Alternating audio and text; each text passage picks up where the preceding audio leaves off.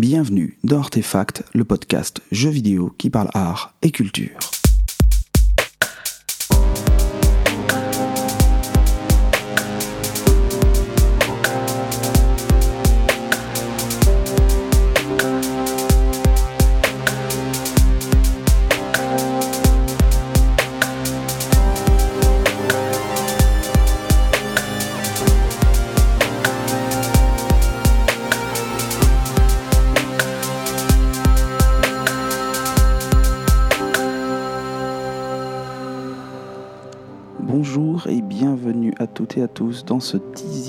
Numéro d'Artefact. Alors cette fois, vous l'aurez peut-être corrigé par vous-même, on est vraiment au dixième numéro. J'avais pris un peu d'avance, j'ai été un peu zélé lors de l'épisode 9 avec une introduction où j'annonçais le dixième épisode, mais cette fois c'est bon, nous y sommes, nous sommes bien au dixième épisode. Je vais également reprendre les bonnes habitudes en me présentant ce que je n'avais pas fait la dernière fois. Donc Guillaume, pour vous servir, je suis à la fois euh, intervenant euh, et auteur de ce podcast. Et un podcast qui est généralement consacré à hum, la présentation, à la vulgarisation de recherches universitaires, en l'occurrence les miennes, mais pas uniquement, euh, à propos du jeu vidéo et sur les liens qu'entretiennent jeux vidéo et l'art et la culture en général, et plus spécifiquement généralement les arts plastiques. Mais cette fois, nous allons déroger à la règle avec un épisode, un dernier épisode avant la pause estivale, un dernier épisode pour la saison 1, si on peut dire, qui sera plus léger, qui sera moins, universitaire, dirons-nous, et qui prendra la forme d'un guide. Un guide euh, sur un domaine qui est, je pense que si vous suivez l'émission depuis un petit moment, vous avez déjà un peu cerné la chose, qui est un peu mon domaine de prédilection, à savoir l'horreur. Donc je vais vous proposer un guide qui ne sera pas forcément à destination des spécialistes, des gens qui connaissent déjà très bien cet univers, mais qui sera plutôt un moyen d'ouvrir des accès, d'ouvrir des portes pour des gens qui pourraient être intéressés, mais qui auraient peur de ce que ce genre vidéoludique a à proposer. Et euh, voilà, je vais essayer de vous proposer différentes entrées selon des thématiques, selon des iconographies, selon des gameplays, de manière à euh, vous donner envie peut-être d'essayer certains jeux qui relèvent de près ou de loin du genre horrifique. Alors bien sûr, l'objectif n'est pas d'être absolument exhaustif, hein, on ne pourra pas aborder tous les jeux, il y a forcément des jeux euh, importants dont je n'aurai pas le temps de parler, hein, des classiques. Euh, D'ailleurs, c'est sur les classiques que je vais passer le plus vite parce que c'est pas forcément la peine de refaire de la publicité autour de séries comme Resident Evil ou Silent Hill. Ce sont des choses qui sont déjà connues, mais j'y reviendrai quand même un tout petit peu. Je vais plutôt essayer de, d'entrer par des titres moins connus, moins, euh, euh, moins mis en lumière peut-être pour le grand public plus large, et donc d'aborder le thème à travers des jeux moins connus. Et également, c'est une autre contrainte que je me suis imposée, des jeux qui sont actuellement disponibles sur les générations euh, de consoles et sur bon, les PC, le problème est un peu moindre, mais en tout cas, voilà, sur des jeux qui, si un titre vous apparaît intéressant, vous allez aller pouvoir le télécharger ou le trouver en boutique sans trop de difficultés. Donc je parlerai de choses anciennes, mais je passerai assez vite sur les jeux des générations PS2, PS1, dans la mesure où ils sont déjà plus difficiles d'accès si on n'est pas équipé. Mais le programme de ce, cet épisode pré-estival ne s'arrête pas là. Comme d'habitude, nous aurons deux pixels, des pixels mélancoliques, euh, à travers des jeux qui, par leur univers, par leur atmosphère, mais également par leur gameplay, euh, tentent à évoquer euh, cette, cette idée de mélancolie, d'absence, vous verrez, de quel jeu je veux parler dans quelques minutes. À présent, je vous propose d'ouvrir la porte des enfers et de descendre pas à pas dans l'horreur vidéoludique.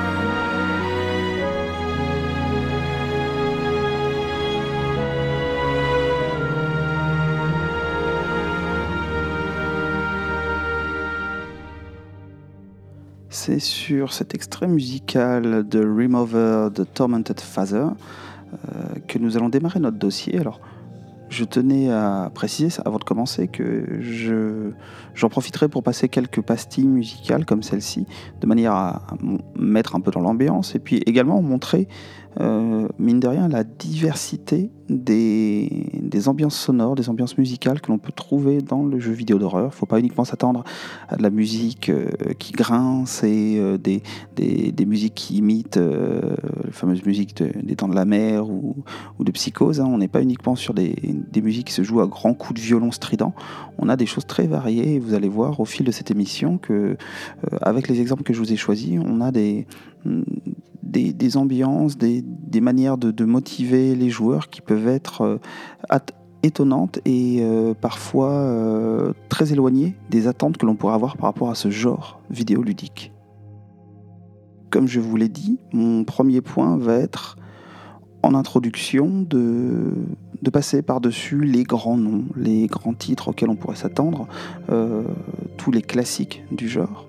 Donc je vais vous me lancer dans cette entreprise euh, euh, sans filet. Hein. J'ai très peu de notes sous la main, donc je vais euh, faire appel un peu à ma mémoire. Mais bien évidemment, pour essayer de, placer quelques jalons, sans faire une histoire du, jeu vidéo d'horreur, parce qu'on n'aurait pas le temps ici, et puis c'est pas l'objectif non plus je vous propose de remonter à un titre euh, qu'on pourrait qualifier de séminal, vraiment d'originel, euh, duquel découle énormément de choses, à savoir Alone in the Dark. Donc là, je n'apprends rien aux, personnes qui s'intéressent déjà au genre, mais euh, nous sommes sur un jeu qui date de 1992, un jeu infogramme, un jeu français qui a été réalisé par Frédéric Renal et son équipe, et un jeu qui va placer tout tous les éléments de gameplay, en tout cas une grande partie des éléments de gameplay qui vont euh, fonder le genre horrifique et plus précisément le genre du survival horror, même si le terme n'est pas utilisé à l'époque.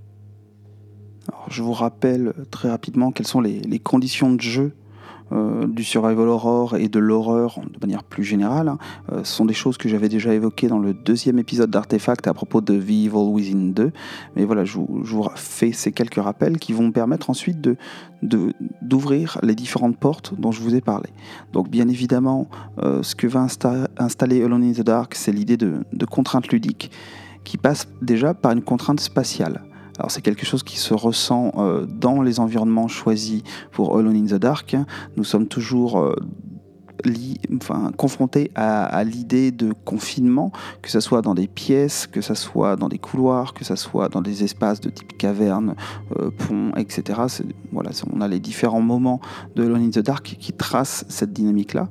Et euh, ce qui va être introduit par les jeux que je vais citer juste après, c'est également une idée d'économie de carence, c'est-à-dire que tout est organisé de manière à ce que l'on soit dans le manque que ce soit le manque de munitions, le manque d'objets de soins, le manque d'objets pour euh, sauvegarder.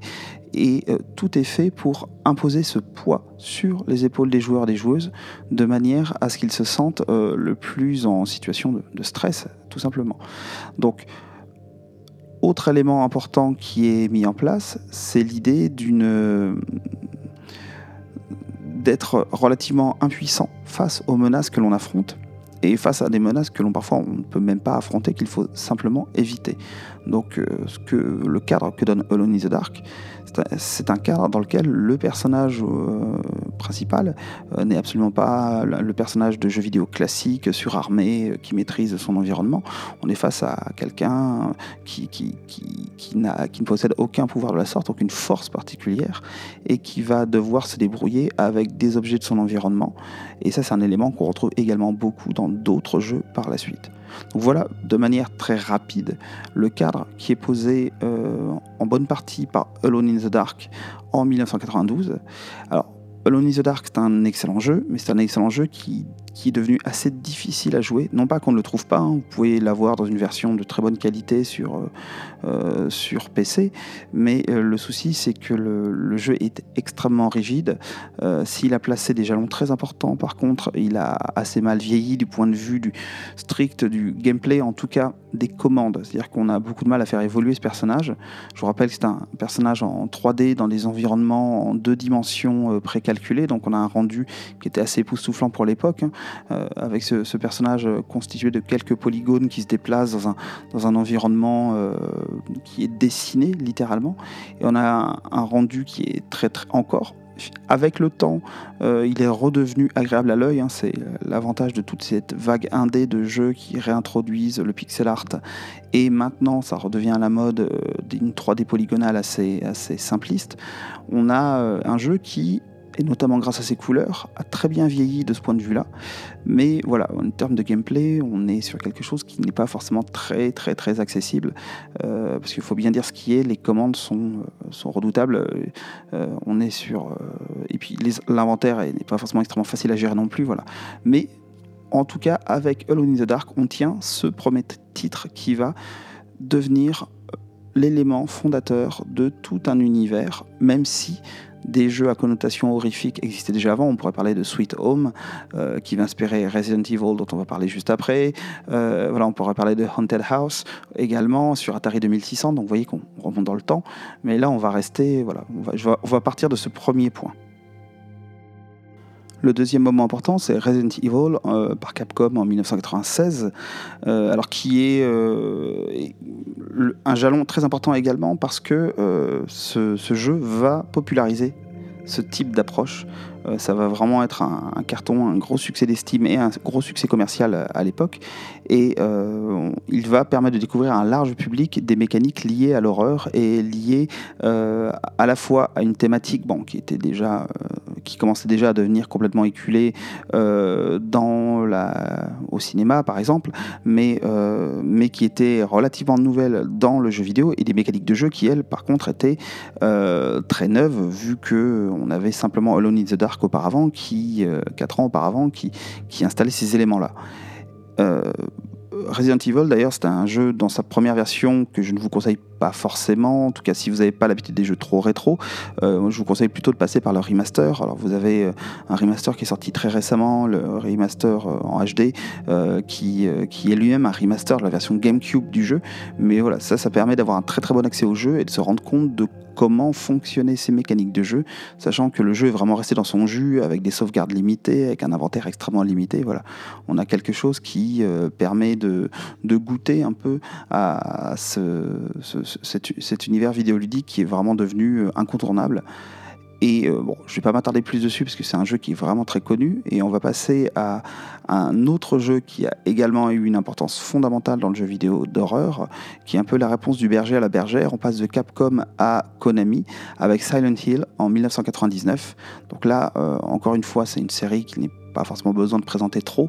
Euh, autour, encore une fois, on reprend ces mécaniques d'horreur avec euh, une mise en image qui passe par des cadrages fixes, avec euh, l'idée qu'on incarne un personnage qui est relativement impuissant face aux menaces qu'il affronte, l'idée que l'on va toujours subir le manque de munitions, d'objets de soins, de, points de sauvegarde. Voilà, c'est quelque chose qui, revient, mais avec une dimension qui est très intéressante, c'est que au-delà des thématiques liées aux biotechnologies et à la contamination zombie que l'on retrouve dans euh, Resident Evil. Dans Silent Hill, on a euh, plutôt des thématiques autour qui dérapent sur les, idées de sorcellerie, etc. Mais on part beaucoup plus dans, un aspect euh, démoniaque et en filigrane quelque chose de beaucoup plus psychologique. On est beaucoup plus, ces apparitions démoniaques sont beaucoup plus liées à la psyché des personnages, et c'est ça qui va être très important dans Silent Hill, ça va introduire une notion, alors c'est tarte à la crème ce que j'explique, mais voilà, pour des personnes qui ne connaîtraient pas cet univers-là,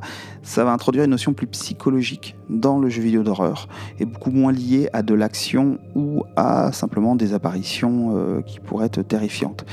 Et ce, premier coup d'essai de 99, qui est déjà magistral, va vraiment être euh, mis, euh, mis en, valeur à travers Silent Hill 2, toujours pas chez Konami, hein, toujours le, même studio, euh, également avec Konami CE Tokyo.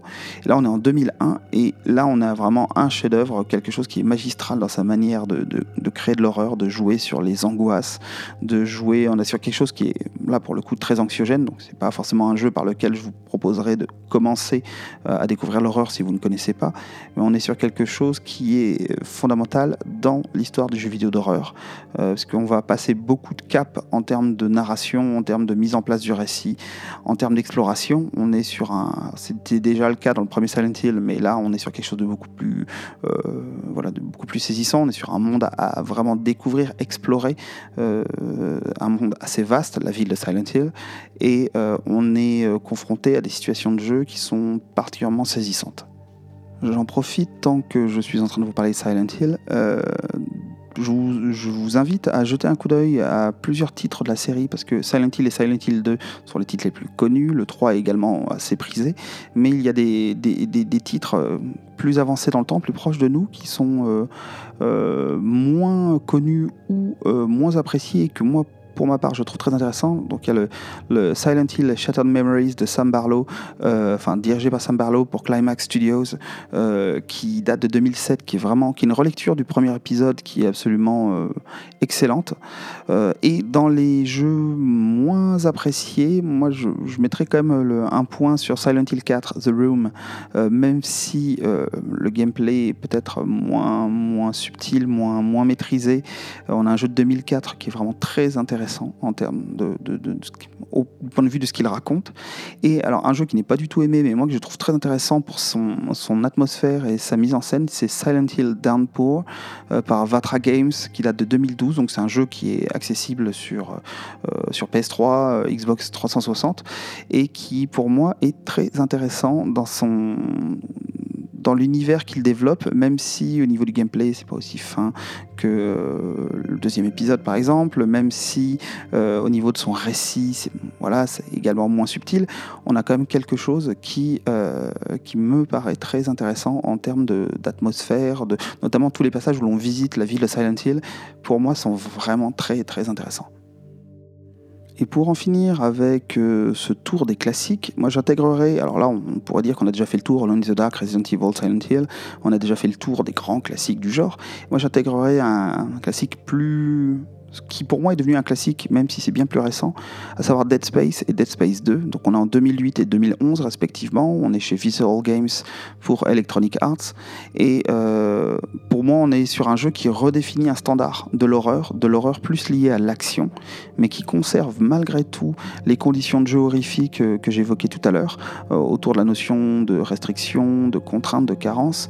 Et on a un jeu qui arrive très intelligemment à réutiliser euh, les mises en scène euh, standards, classiques de l'horreur, tout en introduisant des nouvelles approches. Euh, donc c'est un jeu qui participe d'une certaine relecture de l'horreur vidéoludique et qui est devenu, à mon avis, véritablement un classique du genre qui a aussi pour particularité d'inscrire l'horreur dans la science-fiction, ce qui d'un point de vue vidéoludique n'est pas si courant que ça. Et je vous propose d'ailleurs, avant d'enchaîner sur euh, les prochains jeux et sortir des classiques, d'écouter quelques notes de la bande-son euh, réalisée par Jason Grave euh, pour Dead Space 2.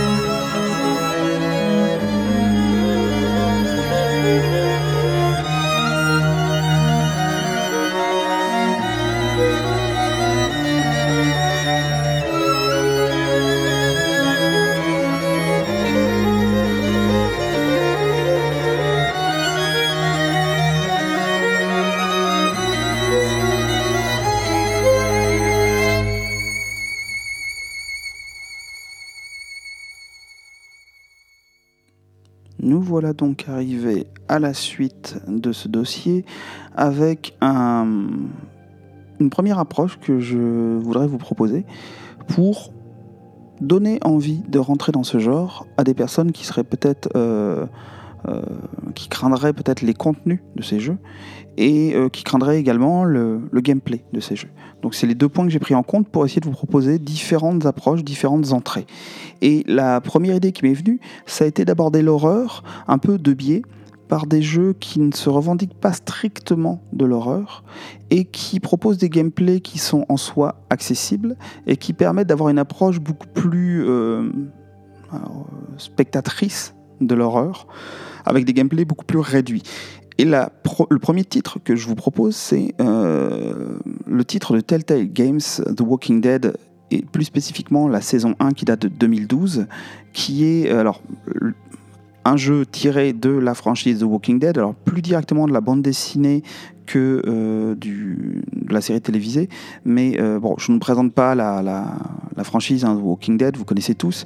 Euh, tout ce que je peux vous, vous, dire de, de, manière supplémentaire, c'est que là, le jeu crée des personnages à part entière, ne reprend pas ni les personnages de la série, ni les personnages de la bande dessinée, et nous propose de suivre des personnages qui déjà sont très attachants, notamment le personnage de Clementine, euh, mais le personnage de Lee est également extrêmement bien écrit.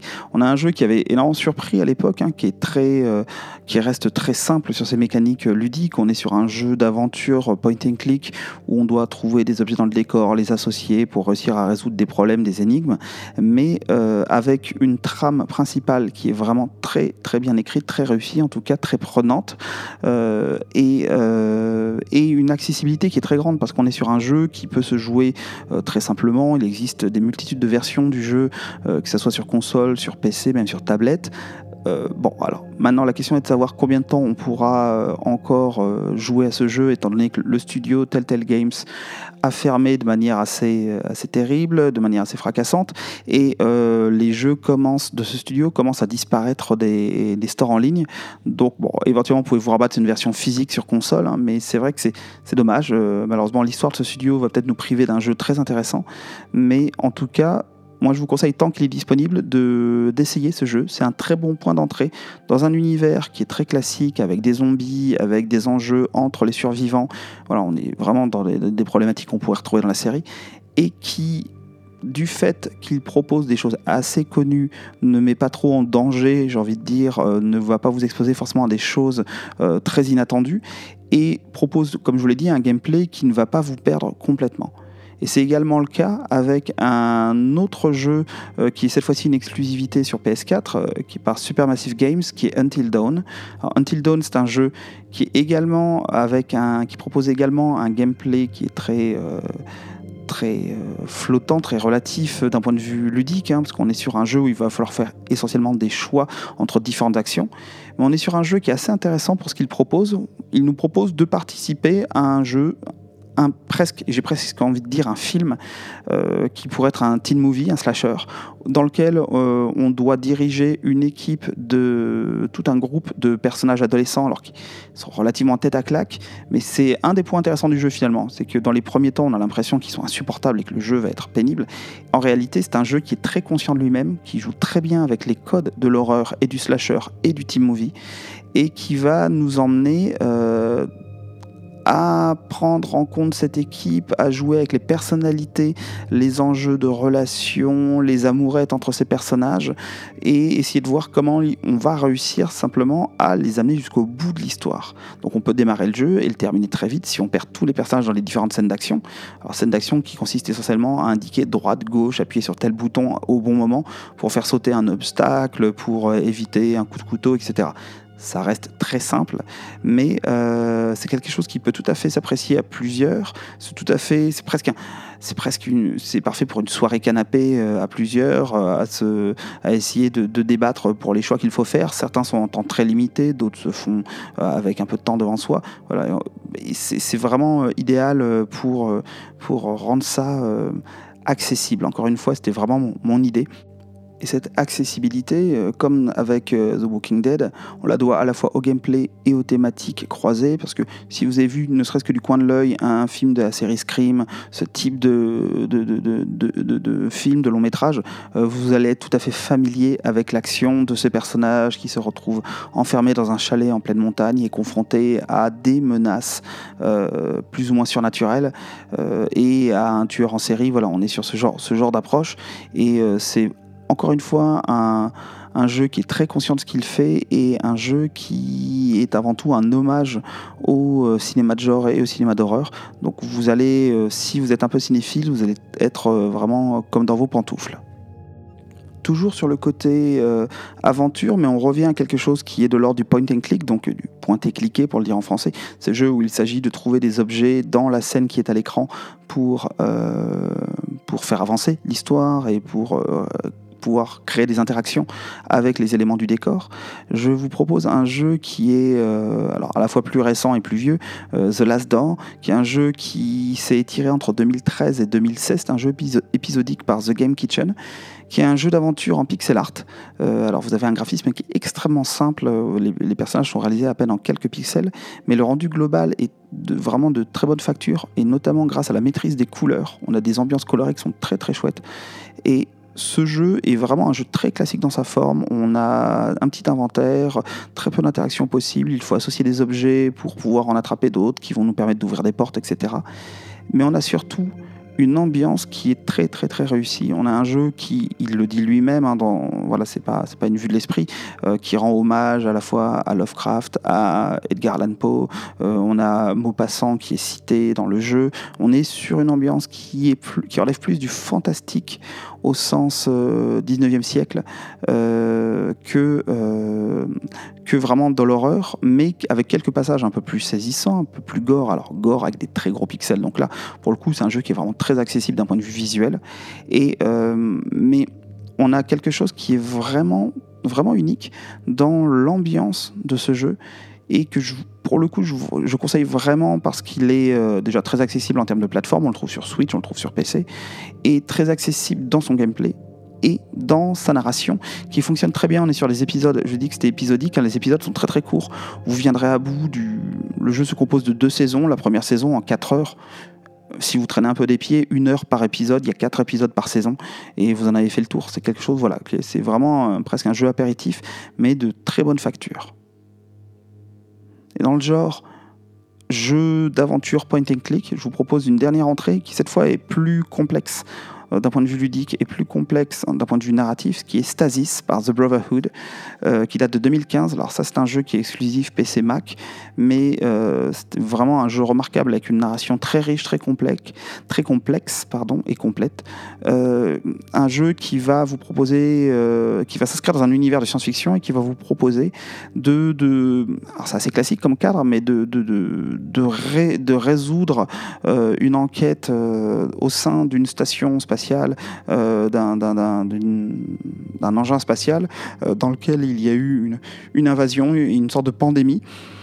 Et vous vous réveillez de stase, comme le titre l'indique, stasis, donc vous vous réveillez d'un sommeil artificiel et vous découvrez que tout votre environnement était détruit. Vous devez alors mener l'enquête. Et le jeu est vraiment admirable. C'est un jeu très simple d'un point de vue euh, sa structure, euh, très simple. là, j'exagère un peu, mais en tout cas, qui est relativement simple, avec une vue un peu euh, isométrique, c'est-à-dire qu'une perspective vue de dessus est fixe, et notre personnage qui se déplace dans ces décors, des décors qui sont très très riches en termes de lumière, alors qu'on est sur quelque chose qui pourrait être du pixel art simple, simple mais c'est quelque chose de visuellement très riche.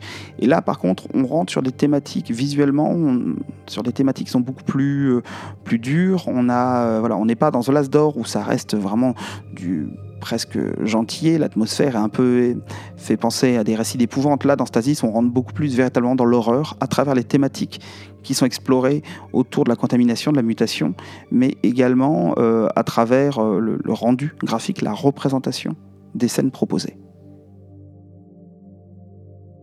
Pour terminer cette section, aventure, je vous proposerai des jeux qui relèvent d'une autre approche et qui sont pour le coup des jeux beaucoup plus euh, enfin dire plus petit, en même temps The Last Door ou Stasis sont des jeux vraiment indépendants. Je vais vous proposer rapidement Detention, Never Ending Nightmares, Yomawari et Count Lucanor. Quatre jeux qui datent entre 2014 et 2017, hein, qui sont trouvables sur des supports très variés, qui proposent euh, des atmosphères qui sont très très euh, soignées, très maîtrisé. À travers, par exemple, Detention, un jeu qui se passe à Taïwan, avec une, atmosphère horrifique qui pourrait faire penser à Silent Hill, mais qui sert à raconter l'histoire et l'histoire politique euh, de Taïwan. Un, un, jeu très riche, même si euh, au premier abord ça paraît assez simple. Il y a un côté papier découpé, une animation, des personnages qui restent très simples, mais on a un rendu qui est vraiment saisissant. La même chose pour Neverending Nightmares, qui est un jeu qui a la particularité d'être quasiment entièrement noir et blanc, avec un rendu graphique très, euh, très comics euh, américain euh, indé un graphisme avec des, traits noirs très appuyés, un travail de trame, un travail de, hachure de l'espace qui est, qui est visuellement assez impressionnant. Alors, la même chose, l'animation reste assez sommaire, mais voilà, l'impression globale donnée est très très intéressante et un, jeu qui tourne autour de, la thématique de la folie, quelque chose qui est voilà vraiment vraiment réussi si vous êtes prêt à une expérience un peu un peu originale. Autre expérience originale avec Yomawari, qui est un ensemble de, jeux, ce sont des jeux japonais, donc avec Night Alone de 2015 et Midnight Shadows de 2017, où l'on va interpréter euh, euh, une petite fille perdue dans, un, dans une, petite bourgade japonaise et confrontée à des apparitions euh, monstrueuses. Dans les deux cas, euh, on est face à un jeu qui mélange à la fois point and click, donc on doit trouver des objets, les associer encore une fois, et jeu d'esquive où l'on doit euh, découvrir les monstres euh, sans protéger, se cacher et, survivre tout simplement, avec une atmosphère qui est très particulière parce qu'on a un mélange d'esthétique très mignonne. Les petites la petite fille que l'on interprète est vraiment, voilà, c'est un, petit personnage très kawaii, et des créatures qui sont beaucoup plus inquiétantes, beaucoup plus horrifique, avec un graphisme qui peut évoquer par certains aspects euh, les dessins de Junji Ito. On, voilà, on est sur quelque chose d'assez peu confortable dans ce mélange entre euh, mignon et horreur. Mélange que l'on va retrouver avec Count Lucanor, qui est un jeu par Baroque Decay, qui est une sorte de conte renaissance médiévale, on ne sait pas trop. En tout cas, on est dans un, univers de contes assez fantastique et assez fantasmé, où l'on va interpréter un jeune paysan qui, part à la recherche de la, de la fortune et euh, qui va se retrouver euh, très rapidement dans un château dans lequel il va devoir euh, résoudre un certain nombre de mystères. Et on a encore une fois un graphisme qui est très simple en, en pixel art et un gameplay qui va mélanger, euh, là c'est vraiment de ce que je vous ai présenté à l'instant, c'est peut-être le gameplay le plus riche, c'est-à-dire qu'on va avoir un mélange de point and click, de survie, euh, d'exploration et euh, d'énigmes, quelque chose qui par certains aspects, par, au niveau de son ambiance, peut rappeler Silent Hill. On est sur un, jeu qui malgré sa, sa simplicité apparente est assez riche, même si comme les jeux que je viens d'évoquer, on est face à une expérience assez courte, on est sur des jeux assez modestes en termes de budget, en termes de développement, mais qui ont vraiment une identité très singulière.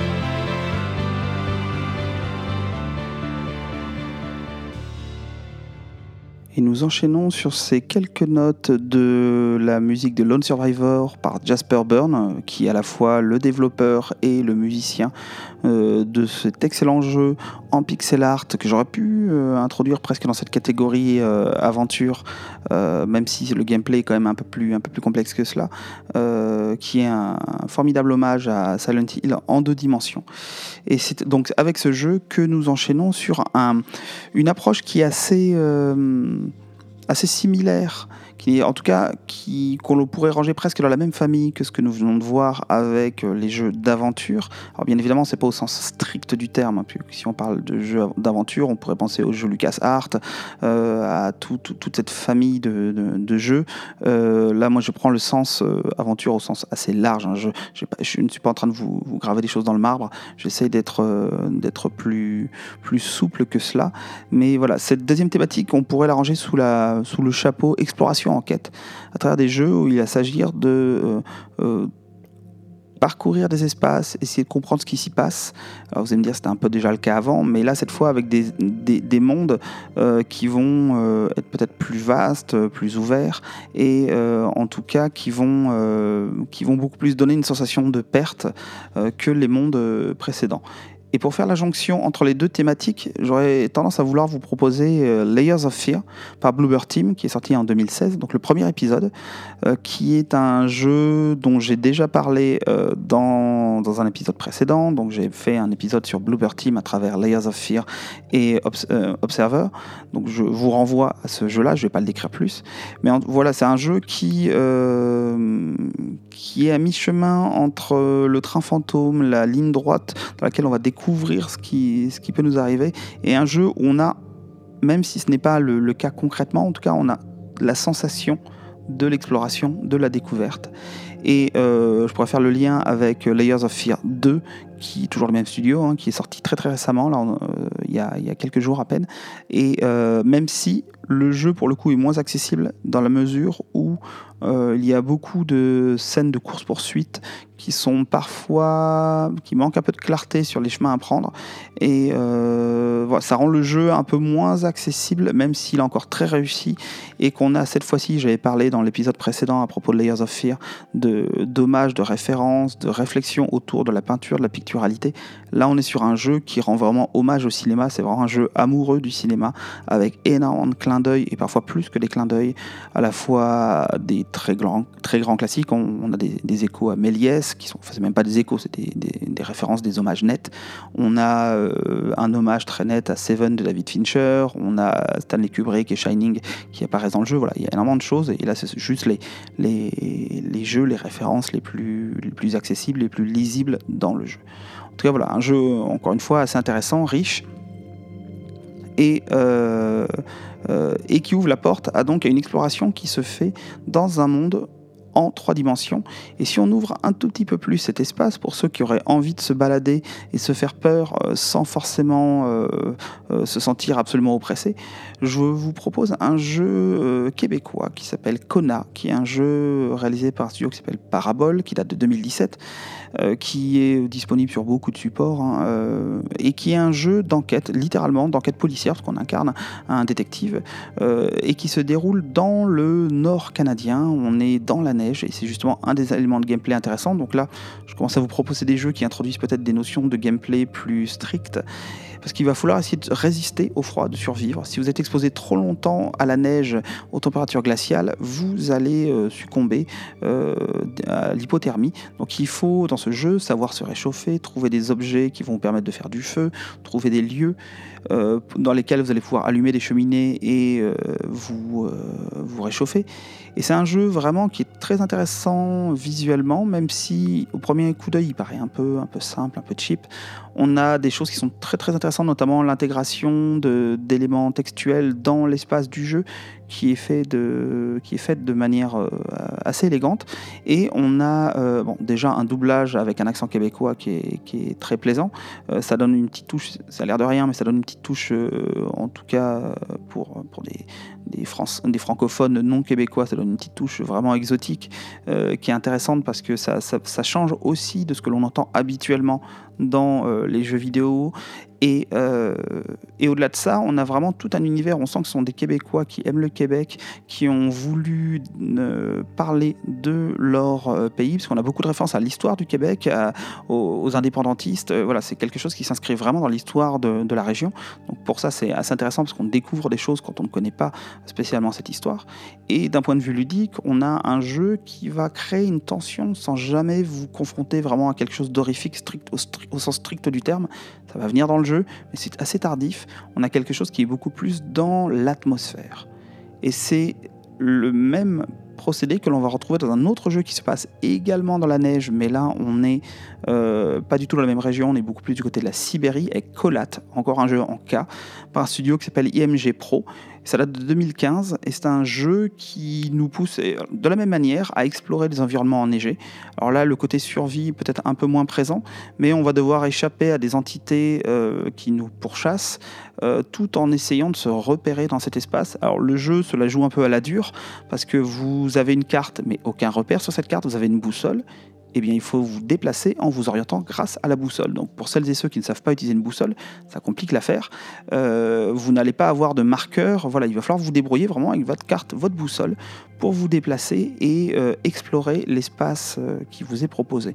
Là, on a des jeux qui, sous couvert d'enquête, euh, vont, parce qu'on doit chercher les traces d'un avion qui s'est craché, euh, c'est d'après une histoire vraie d'ailleurs, hein, qui s'est craché en Sibérie euh, et dont on n'a jamais retrouvé l'équipage. c'est ça prend la forme d'une enquête. Là, par contre, ça dérive beaucoup plus vite que Kona dans le surnaturel.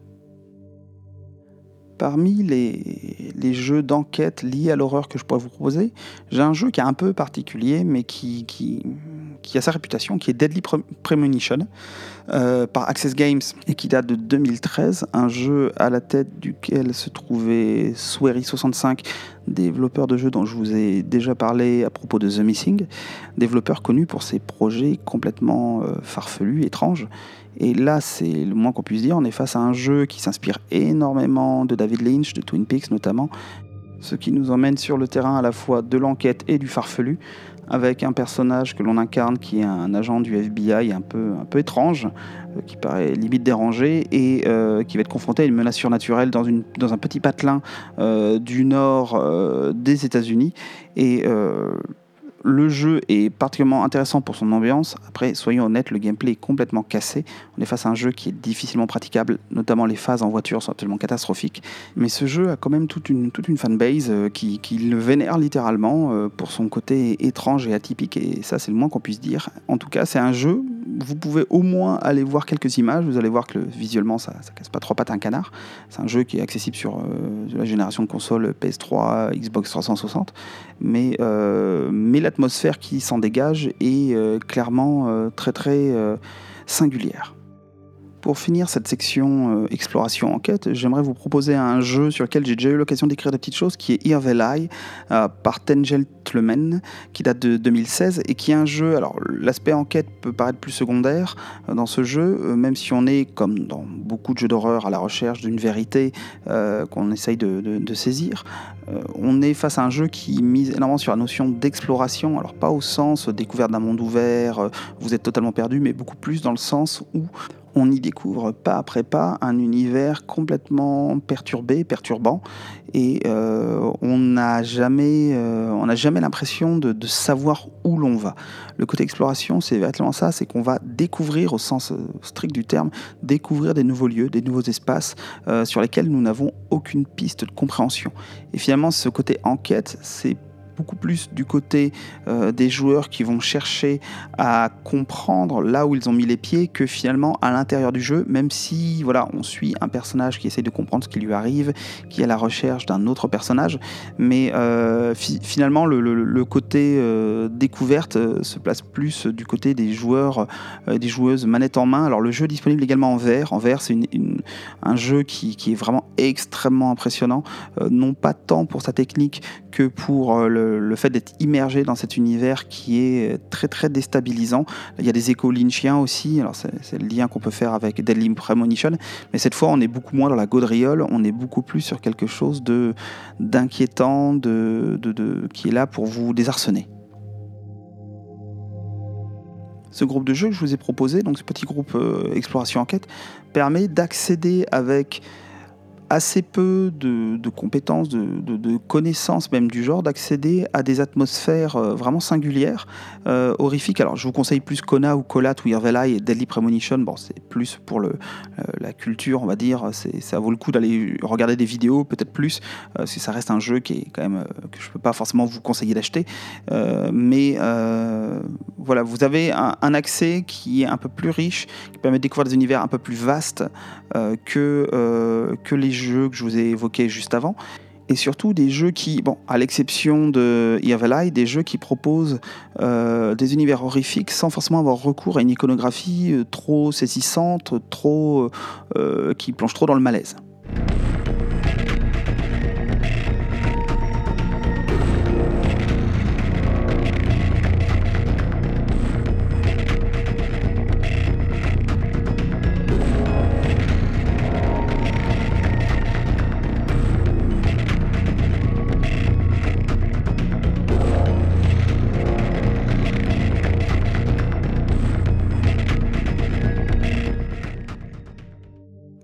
Parlant de malaise, justement, il est, euh, je vais essayer de vous proposer des solutions pour éviter cette idée de malaise. Si vous voulez accéder à un univers qui évoque l'horreur sans forcément vous mettre trop mal, euh, je, vous renverrai euh, à deux pistes que je vous propose. Avant et par la suite, on, va rentrer plus dans le dur du sujet avec des jeux qui, qui, qui touchent vraiment plus directement à l'horreur. Mais voilà, je voulais vous proposer deux pistes qui est à la fois la piste du cartoon et la piste de l'humour. Alors la piste du cartoon, je vais vous amener vers des choses qui ne sont pas forcément, qui pourraient ne pas paraître associées à l'horreur. Et notamment ce premier titre, et pourtant euh, dans l'idée, les thématiques sont là, à savoir Luigi's Mansion, donc on est chez Nintendo, on a un jeu qui euh, date de 2001, sorti sur GameCube, dont on a eu un remake très récemment sur 3DS euh, en 2018 et Luigi's Mansion, bien évidemment.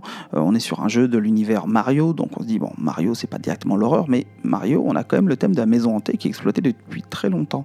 Et Luigi's Mansion est un jeu entièrement basé sur cet univers-là, sur l'univers des maisons, des manoirs hantés, des fantômes et, des fantômes qu'il faut capturer. Donc, bien évidemment, on est sur un jeu qui est à destination des enfants, en tout cas pour une partie du public, mais c'est un jeu qui est intéressant parce qu'il recoupe un certain nombre de problématiques euh, du jeu d'horreur avec euh, un univers déjà qui renvoie au gothique, qui renvoie euh, au fantastique très 19e siècle, euh, qui renvoie euh, aux notions d'apparition fantomatique, euh, qui renvoie également à des mécaniques ludiques liées à l'horreur, hein, le fait d'explorer lampe torche à la main, le fait d'être limité dans sa force. on est face à Luigi qui est présenté comme un personnage absolument pétochard, donc c'est finalement quelque chose qui renvoie à la posture du, du héros faible des jeux vidéo horrifiques. on a encore des, toute une série de mécaniques de contraintes par rapport à la lumière, par rapport à la capture, qui clairement place ce jeu dans une dynamique qui est propre à celle des jeux d'horreur, notamment à travers la dynamique de chasse, parce qu'on est à la fois chasseur, mais un chasseur qui se retrouve assez souvent à être chassé par les fantômes qui se jouent de lui. Donc on est vraiment dans quelque chose qui, d'une certaine manière, remplit le cahier des charges de l'horreur, même si, bien évidemment, la représentation reste extrêmement cartoon. On est face à quelque chose d'absolument euh, familial, on est dans l'univers Nintendo, il n'y a rien à craindre. Mais on est euh, face à euh, quelque chose qui, peut rentrer dans les catégories qui nous intéressent. Dans un autre registre, dans un autre registre ludique et dans un registre cartoon un peu plus adulte, vous avez Bulb Boy, qui est un jeu assez récent, il date de 2017 par Bulbware, et qui est un, un jeu qui se présente sous la forme d'un point and click, encore une fois, là, ça pourrait être, ça aurait pu rentrer dans la notion d'aventure parce qu'on est vraiment dans un jeu au niveau du gameplay d'aventure point and click, mais au niveau de l'iconographie, on est face à des, petits personnages euh, très cartoon mais assez trash. On est face à quelque chose qui pourrait évoquer plus, euh, pour ceux qui ont connu à l'époque, les crados.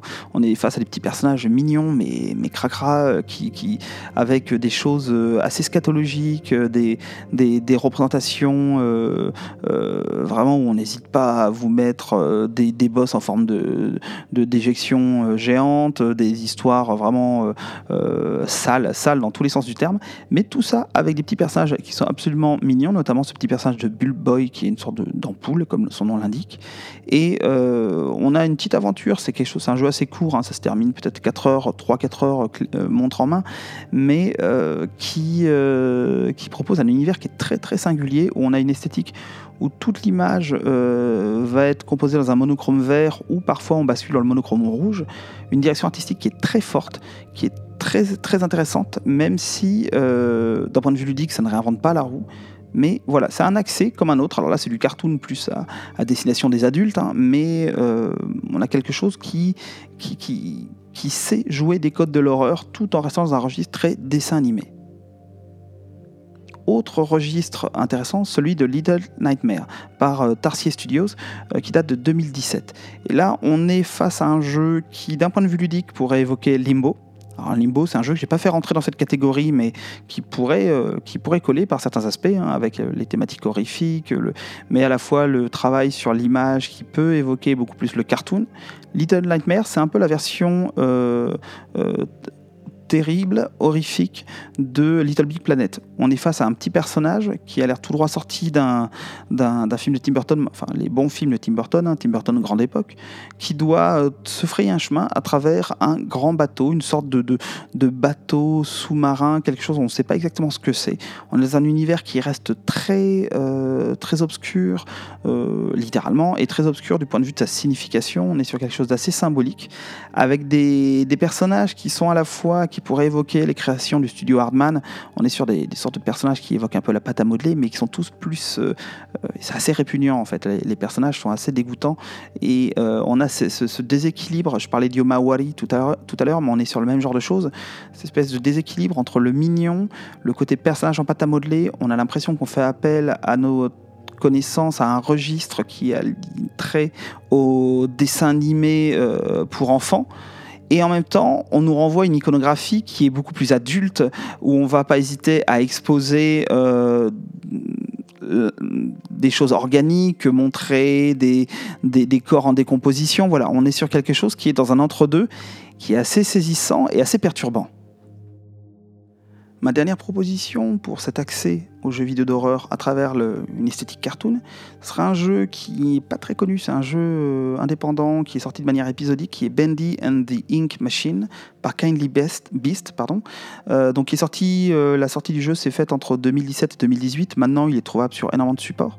Et c'est un jeu qui même si c'est pas un jeu qui est extrêmement réussi, dans le sens où il y a des problèmes techniques, les animations sont pas incroyables, il y a des phases de combat mais qui sont qui sont un peu, un peu pesantes, un peu ratées. On n'a pas beaucoup de sensations quand on, quand on tape. Voilà. Mais ce jeu, c'est un jeu qui est très intéressant parce qu'il a tout compris à l'horreur. C'est-à-dire qu'il est capable de nous réintégrer dans son univers cartoon tous les éléments fondamentaux de ce qui fait un jeu horrifique. Donc on est avec des personnages qui évoquent à dessein, le clin d'œil est vraiment euh, volontaire, il est énorme, les premiers univers Disney, à savoir l'ambiance Steamboat Willie, on est dans des jeux des années 30, enfin dans des jeux, pardon, lapsus, dans des dessins animés des années 30, avec euh, tout un univers qui est surdessiné, tous les objets sont cernés, on a l'impression d'être à l'intérieur d'un dessin animé qui aurait été d'un coup mis en forme en trois dimensions. Et face à des ennemis qui, euh, évoquent des, créatures de dessin animé qui, euh, qui auraient fondu, enfin, où vraiment tout se serait mal passé. Ce qui est très fort avec ce jeu, c'est que tout ce qui. On retrouve déjà tous les, éléments constitutifs d'un gameplay d'horreur, le fait de devoir se cacher, le fait d'être assez impuissant face aux menaces, le fait de devoir euh, se battre avec des objets de son environnement, mais tout en étant, euh, des objets assez précaires, euh, des énigmes à résoudre. Enfin voilà, tout le cahier des charges est là. Mais un des éléments clés de l'iconographie horrifique qui est lié à la représentation de choses qui sont perturbantes, lié à la, monstration, à la présentation de l'organique, eh bien, ça a été transposé non pas du côté du sang, des fluides corporels, mais du côté de l'encre ces créatures, ces petits personnages de, de, cartoon, euh, ont pour, euh, pour point commun de tous être faits d'encre. Et c'est cette encre qui devient, euh, qui, est dans, qui est rappelé dans le titre, hein, The Ink Machine, qui devient l'élément, le fluide, l'élément dégoûtant qui traverse tout le jeu et qui est mis en scène de manière vraiment très intelligente. Et on retrouve également d'autres facteurs que j'avais pu évoquer dans l'épisode sur The Evil Within. Euh, d'autres facteurs au niveau de la représentation des personnages. On retrouve des personnages qui sont euh, déformés, des personnages anomaux au niveau de leur anatomie, euh, c'est-à-dire avec une anatomie qui ne correspond pas, qui, est irrégulière, qui est vraiment tous les éléments du jeu d'horreur sont là, mais sous forme cartoon. Un des gros reproches que l'on pourrait faire au jeu, c'est que son ambiance ne change que très peu. On a une ambiance colorée qui est un peu tout le temps la même, ça peut paraître un peu usant, au-delà du gameplay qui est un peu, un peu cassé par moment.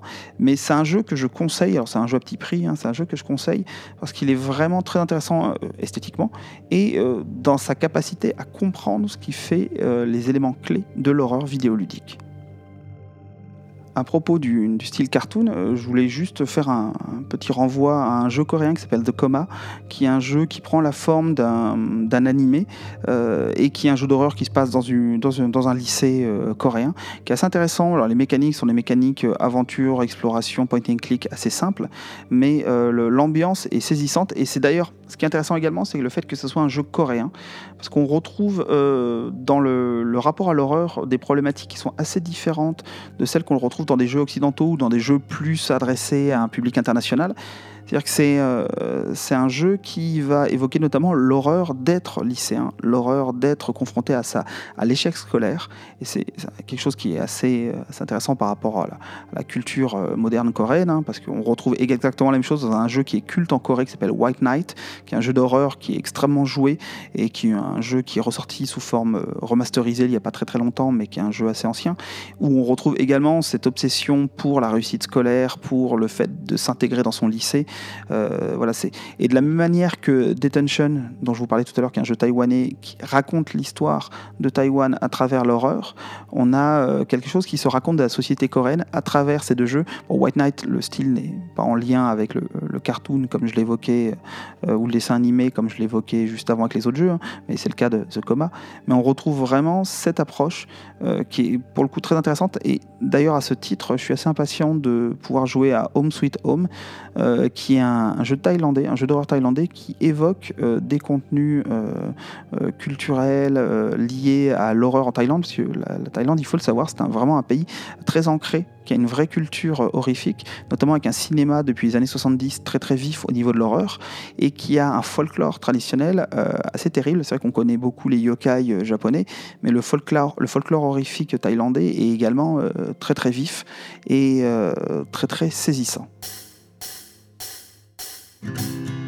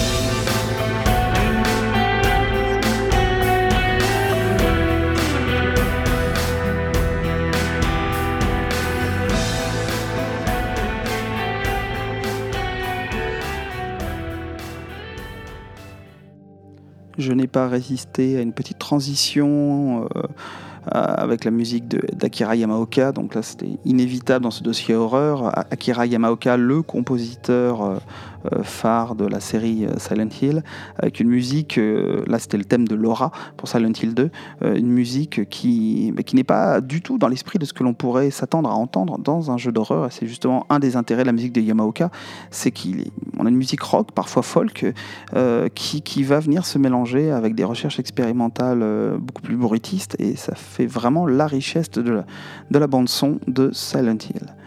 Donc, revenons à notre, euh, à notre guide et à une catégorie que je voulais associer euh, au cartoon, à savoir l'humour.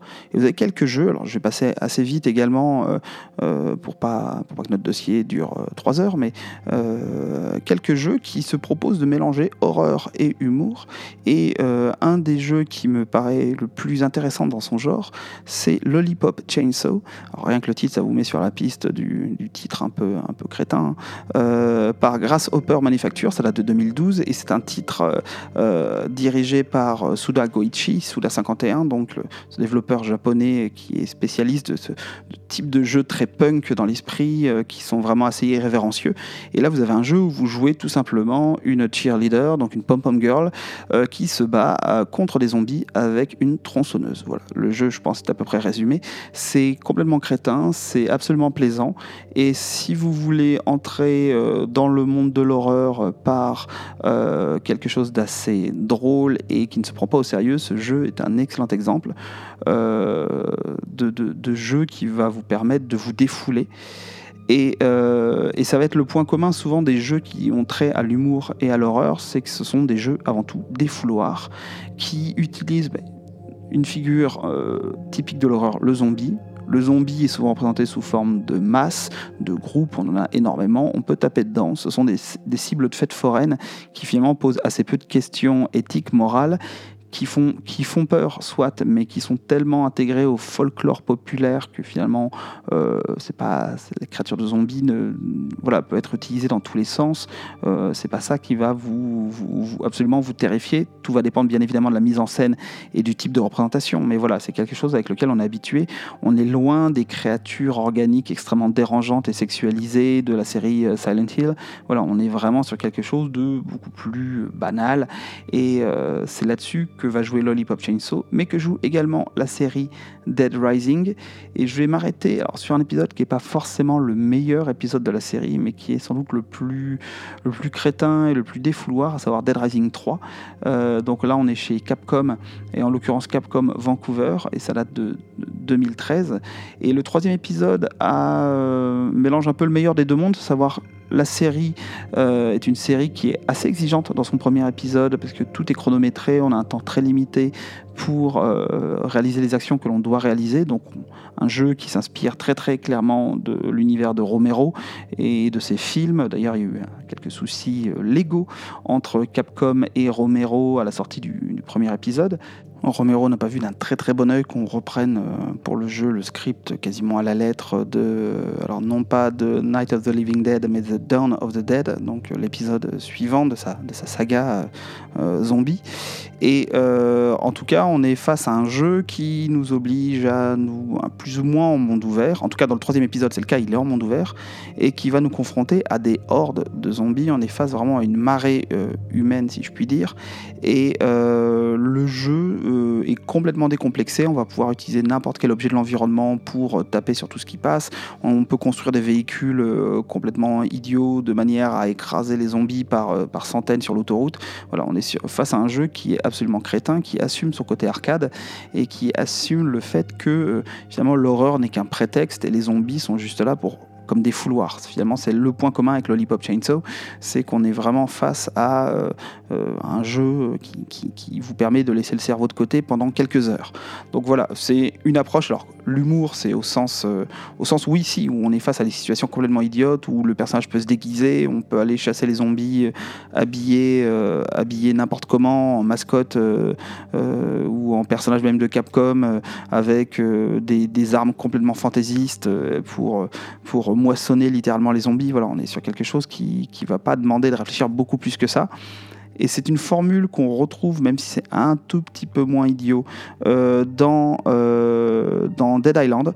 Euh, le premier et le deuxième épisode par Techland, édité par Deep Silver, et là on est en 2011. C'est un peu la même formule de, monde ouvert euh, dans lequel on doit se fabriquer des armes pour fracasser les zombies.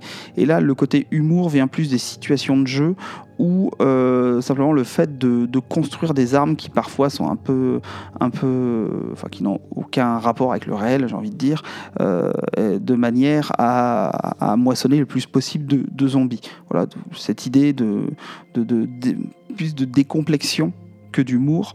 C'est vraiment le point commun entre ces jeux si vous êtes un peu plus porté sur l'action brute et un peu, un peu bas du front.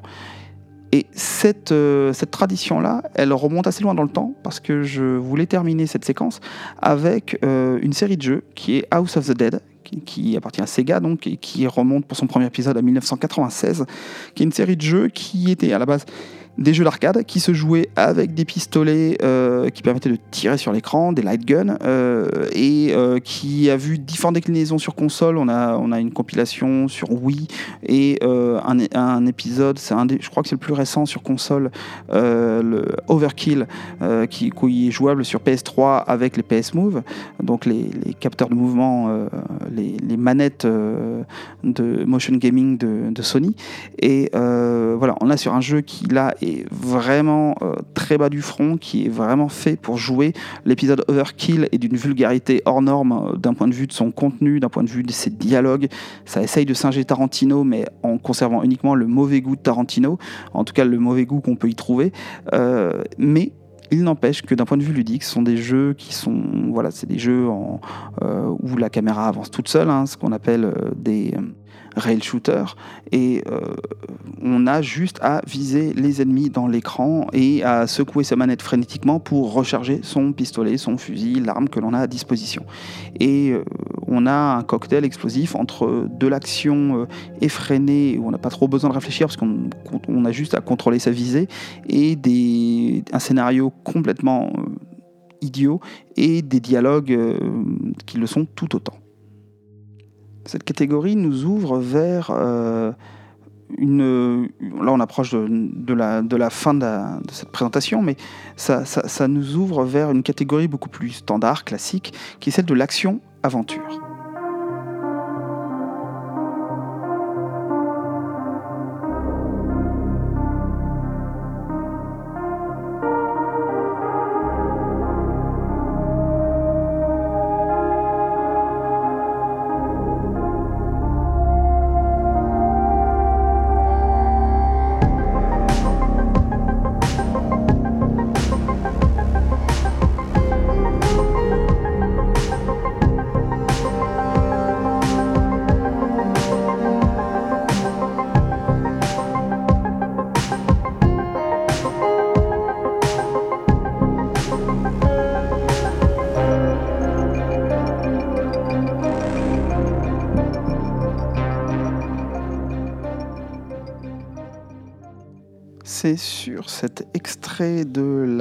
Bande-son de Dying Light par Pavel Blazak. Euh, j'avoue que je ne sais pas comment prononcer ce nom, il y a beaucoup trop de S, de C et de Z, euh, qui est un titre qui s'appelle Horizon et qui date de 2015, que j'avais démarré cette rubrique action-aventure. Donc là, on rentre sur des jeux qui vont beaucoup plus correspondre peut-être à ce que vous attendez d'un jeu d'horreur, des jeux où on va euh, être obligé d'être beaucoup plus actif on va être obligé d'être beaucoup plus dans l'action directe, dans la confrontation avec les monstres, et finalement ce que l'on pourrait appeler un jeu d'horreur classique, euh, dans la mesure où l'image que l'on a d'un jeu d'horreur, c'est un jeu où l'on se bat.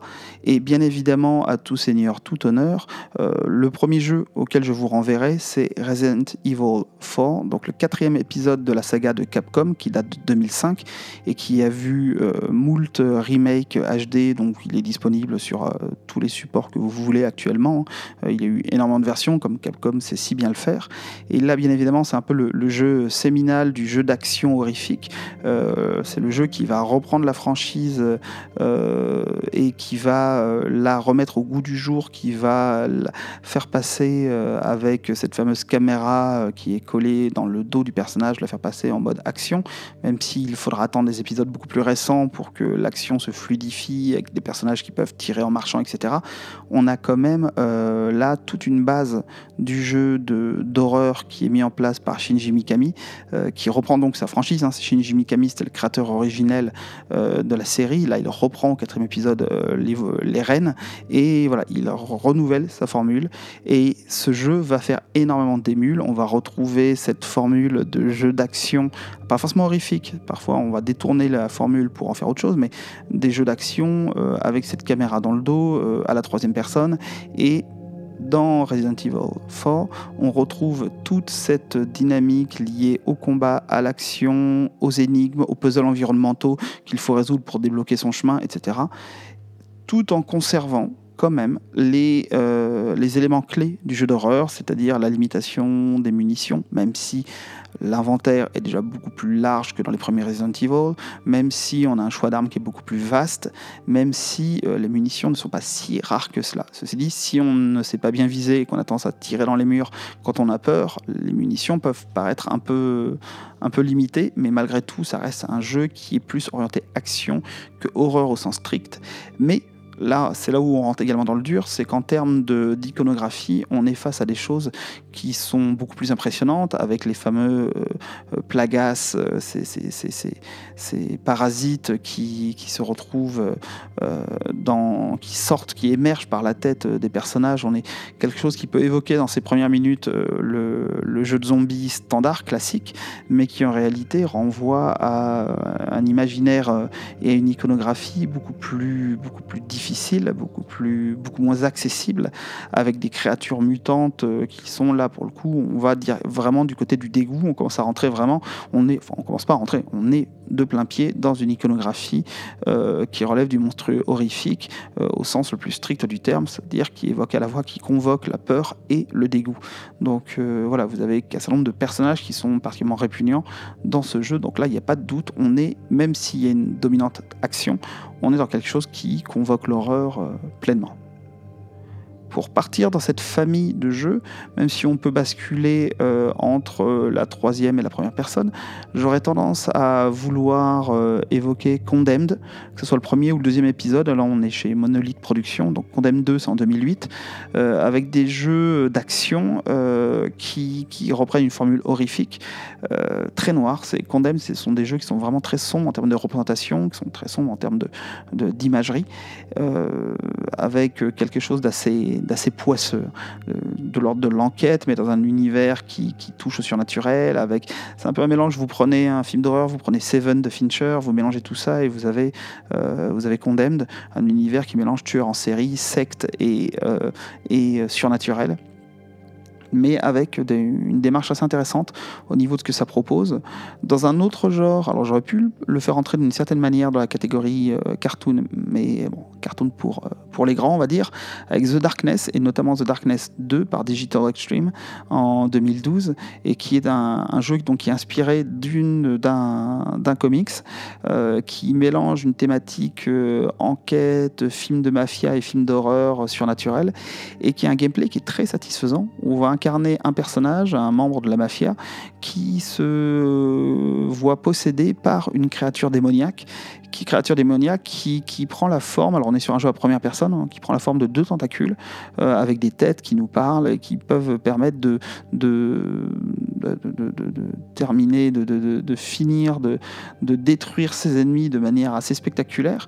Et il y a une mécanique de gameplay qui est très intéressante, c'est comme son titre l'indique, The Darkness, on doit jouer avec l'ombre et la lumière, la créature que qui nous habite, donc le, Darkness, euh, n'est pas très très amateur de lumière, donc il y a tout un jeu avec les points de lumière à détruire pour pouvoir se cacher dans l'ombre, etc. le jeu est assez intéressant euh, de ce point de vue-là. C'est un jeu qui n'est pas forcément très aimé, mais que moi je trouve euh, assez plaisant à jouer, déjà d'une, et de deux, assez intéressant au niveau de, des thématiques qu'il aborde. Dans toujours cette catégorie, euh, dans les jeux vraiment action, mais euh, voilà, c'est action euh, avec des gros sabots. Hein. On est sur des choses qui sont qui font pas dans la finesse d'un point de vue du gameplay. on est sur des jeux presque des jeux de tir. en l'occurrence, on est avec Fear 2, toujours Monolith Production. Je vous en parlais à propos de Condemned.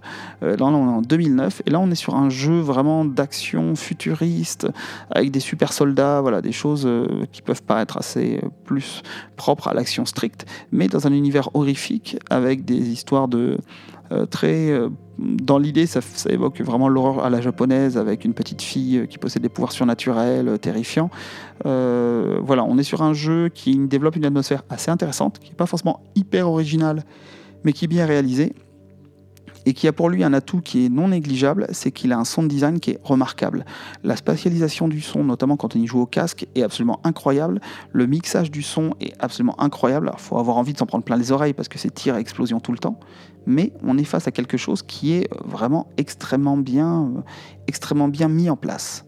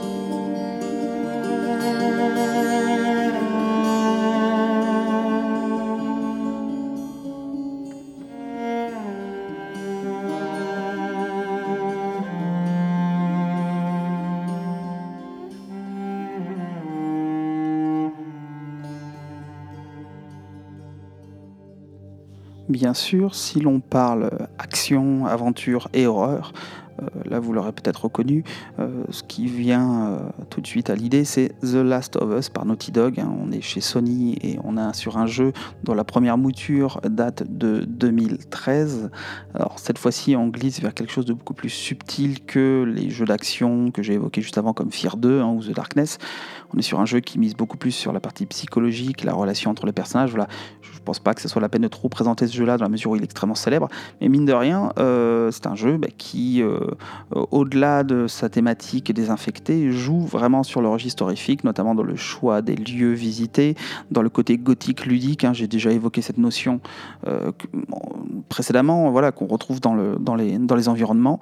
Euh, également, d'un point de vue du gameplay, on a quand même des mécaniques qui, même si elles ne sont vraiment pas strictes comme celles d'un jeu d'horreur, vont quand même miser sur le rationnement, vont quand même miser sur le fait que vous devez, vous êtes mis en situation de survie. Elle est toute relative par rapport à d'autres jeux de survie ou d'autres jeux d'horreur, mais malgré tout, on a cette notion-là que l'on retrouve. Et tant que l'on est dans la catégorie action-aventure avec des jeux d'horreur qui en sont sans vraiment en être, euh, je vous reverrai vers un jeu beaucoup plus récent, Days Gone, qui, de Ben Studio, qui est sorti il y a quelques, il y a quelques mois à peine, euh, voire même quelques semaines à peine, euh, qui est un jeu en monde ouvert. Donc là, on est vraiment dans l'idée d'aventure au sens large, hein, vraiment de découverte d'un environnement. Un jeu en monde ouvert dans lequel on incarne un biker euh, qui se déplace dans un monde infecté par des, dans lequel les gens ont été transformés en créatures qui, alors le terme zombie n'est jamais évoqué, mais bon, on y est, on est vraiment dans cet univers-là, et qui a pour spécificité de vous proposer d'affronter des hordes. Le jeu a été mis au point de manière à pouvoir faire évoluer des hordes de 500-600 individus, donc c'est assez impressionnant visuellement. C'est assez euh, difficile de, réussir à, se débarrasser de ces hordes hein, quand vous en avez une qui apparaît sous votre nez. Mais euh, on est dans un jeu qui, par ses mécaniques, par son, ambiance, son ambiance et son ambition narrative, n'est pas tant du côté de l'horreur que cela. On a assez peu de moments véritablement d'épouvante on est sur quelque chose qui, euh, qui emprunte beaucoup à l'horreur, qui emprunte au niveau des, mécaniques de gameplay, notamment de rationnement. Mais finalement, quand on a compris le jeu, c'est un peu comme dans The Last of Us. Le rationnement, il tient pas, tient pas la route. On n'est pas rationné. Euh, on arrive à s'en sortir très bien, euh, de la même manière qu'avec son véhicule pour les déplacements, il y a une mécanique de consommation d'essence de la moto. Mais finalement, on s'en sort très bien. On arrive quasiment toujours à avoir de l'essence. Et on est sur un jeu qui mise beaucoup plus vers l'action et l'aventure, l'exploration et euh, sur le côté finalement psychologique des échanges entre les personnages qui sont plus subtils qu'ils peuvent en avoir l'air que véritablement sur l'horreur. Mais malgré tout, on a ce cadre horrifique. Donc ça peut faire un bon accès aussi pour des gens qui euh, auraient envie d'aller vers ces univers-là, mais voudraient se raccrocher à un gameplay qu'ils connaissent peut-être mieux et qui, voudraient, euh, qui ne voudraient pas forcément être exposés à une imagerie trop, trop crue. Alors effectivement, c'est pas non plus, c'est pas un jeu destiné aux enfants, mais on est sur des des mises en scène qui provoquent jamais réellement d'inquiétude. Si vous avez été capable de regarder un épisode de Walking Dead, euh, vous survivrez largement à Days Gone. Et pour finir sur cette catégorie action-aventure, je vous inviterai à aller jeter un œil à Dying Light, qui, est, qui a été réalisé par Techland, donc ceux qui sont à l'origine sur la saga Dead Island, et qui est un jeu qui date de 2015. Alors là, par contre, on rentre vraiment dans le dur. On est sur un jeu en monde ouvert. On est sur un jeu qui, qui, mise énormément sur l'action, une action assez dure, assez âpre, dans un monde d'infestés également. Et on est là confronté à des situations qui sont beaucoup plus impressionnantes, avec une iconographie qui est beaucoup plus dure à, supporter. Donc là, clairement, on a des mécaniques de jeu qui sont pas forcément extrêmement éloignées de Days Gone euh, si on prend les très grandes lignes. Même si là, on passe sur un jeu à la première personne, alors que Days Gone est un jeu à la troisième personne. Mais on a des jeux qui se, on a un jeu qui se base essentiellement sur les affrontements euh, au corps à corps avec euh, des armes contendantes ou tranchantes face à des zombies dont les représentations pour les catégories les plus simples de zombies sont assez classiques, mais les catégories évoluées, ce qu'ils appellent les, rapaces dans le jeu, euh, là on a des représentations qui sont beaucoup plus impressionnantes et on a une alternance qui est très intéressante entre les séquences de jour, les séquences de, nuit. Dans Days Gone on a la même chose, mais dans Days Gone finalement on a un peu plus de zombies la nuit, mais c'est pas forcément très impressionnant. Dans Dying Light, je peux vous assurer que les premières sorties de nuit, euh, eh bien on serre les fesses euh, pour avec vraiment on y va la peur au ventre parce qu'on a des, séquences de, on peut se retrouver dans des séquences de course poursuite qui sont vraiment très impressionnantes. J'évoque l'idée de course-poursuite, et c'est justement vers là que j'aimerais vous amener. Pour les joueurs les plus aguerris, j'aimerais aller vers le terrain de ce qu'on appelle les first-person avoider, donc des jeux à la première personne où l'on doit éviter ses ennemis, donc des jeux qui sont vraiment recentrés sur la notion de peur, euh, parce qu'on est, contrairement à un jeu comme Dying Light, où on peut fabriquer des armes, même si elles s'usent, même si elles cassent, on sait qu'on peut toujours fabriquer des armes. Dans les first-person avoider, on est vraiment euh, sans recours, sans possibilité de se battre, et c'est ça qui va créer toute la tension horrifique de ces jeux.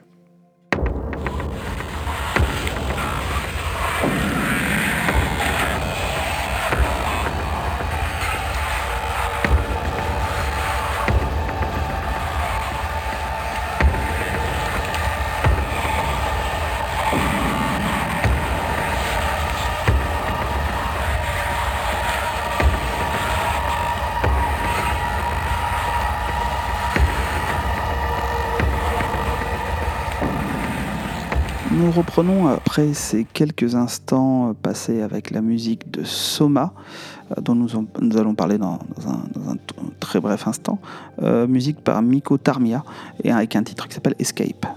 Euh, simplement pour remettre dans le contexte, cette thématique des first person avoider, elle n'est pas complètement nouvelle. En tout cas, l'idée d'éviter les ennemis n'est pas nouvelle. Hein. Elle, ne remonte pas aux années 2010. On retrouve déjà avant ce procédé euh, avec des jeux comme Clock Tower ou Hunting Grounds. Alors, ce sont des jeux où on voit le personnage. On est, euh, alors, Clock Tower, c'est vu de côté, mais Hunting Grounds, on est à troisième personne. C'est un jeu de Capcom qui date de 2005. Et on avait déjà cette notion d'évitement de, des ennemis et d'incapacité du personnage à se battre. Euh, mais cette idée-là a été vraiment remise au goût du jour dans les années 2010, notamment avec euh, la série Amnesia euh, par Frictional Games. Alors on avait déjà Penumbra hein, par le même studio, mais Amnesia a vraiment fait exploser ce genre avec The Dark Descent, l'épisode The Dark Descent, et un jeu qui est basé sur le fait que la seule chose que l'on puisse faire, c'est se cacher, c'est courir, éviter euh, les ennemis.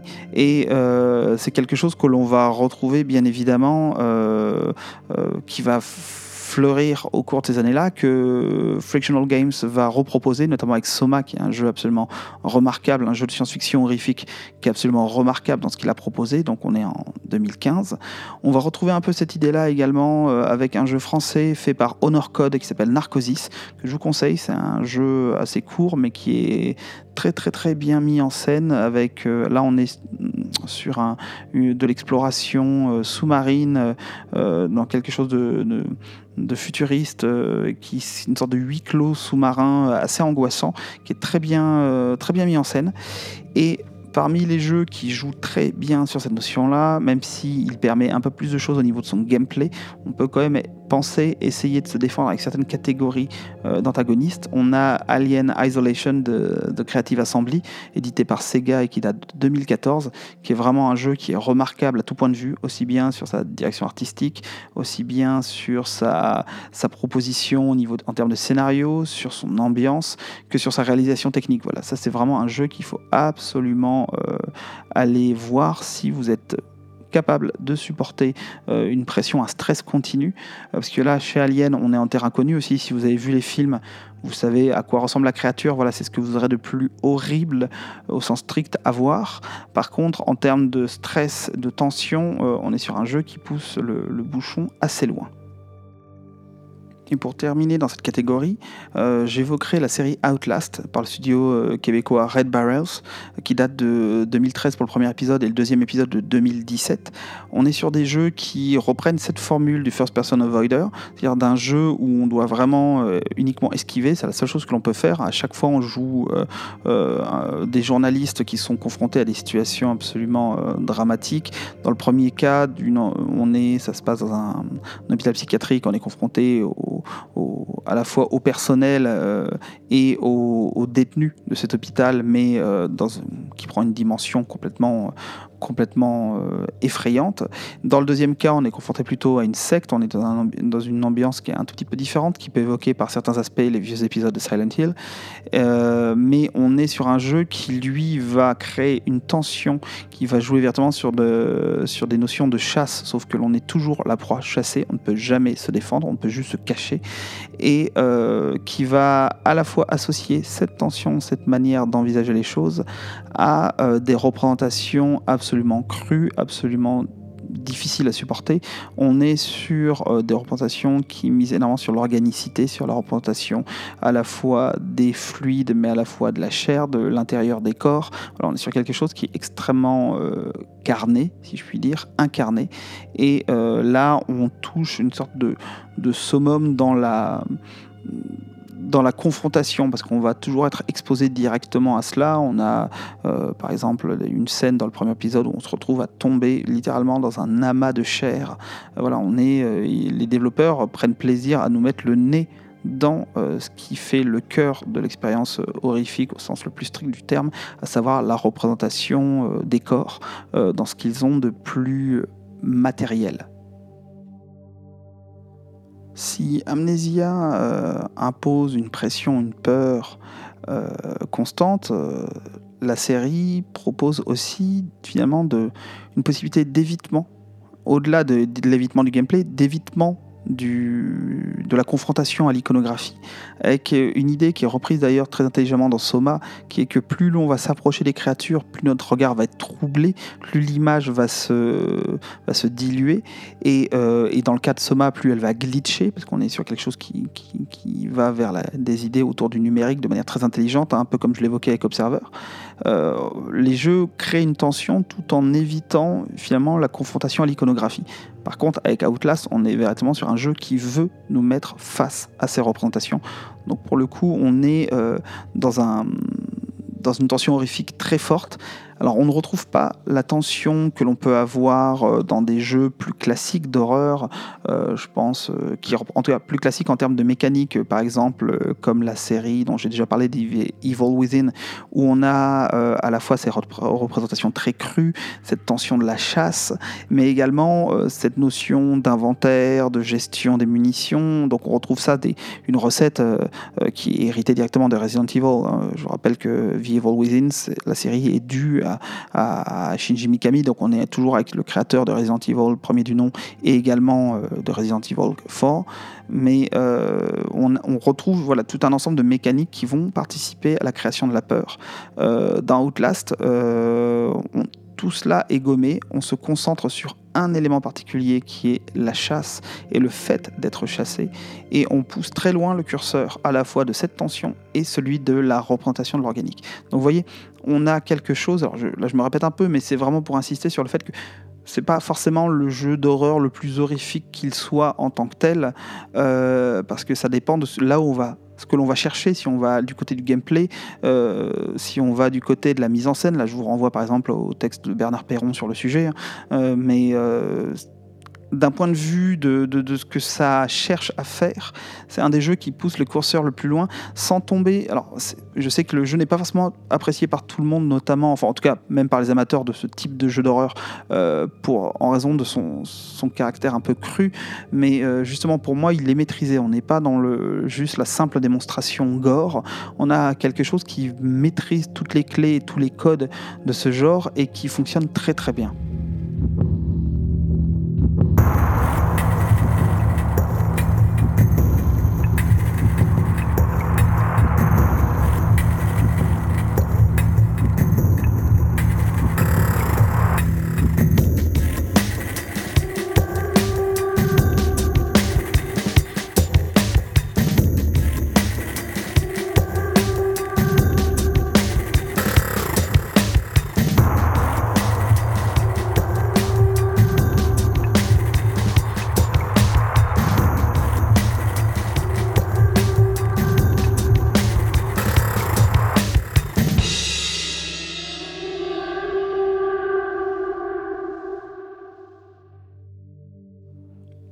Pour contrebalancer avec toute cette euh, débauche de chair, de corps, de représentation organique, je vous propose de terminer avec une dernière catégorie.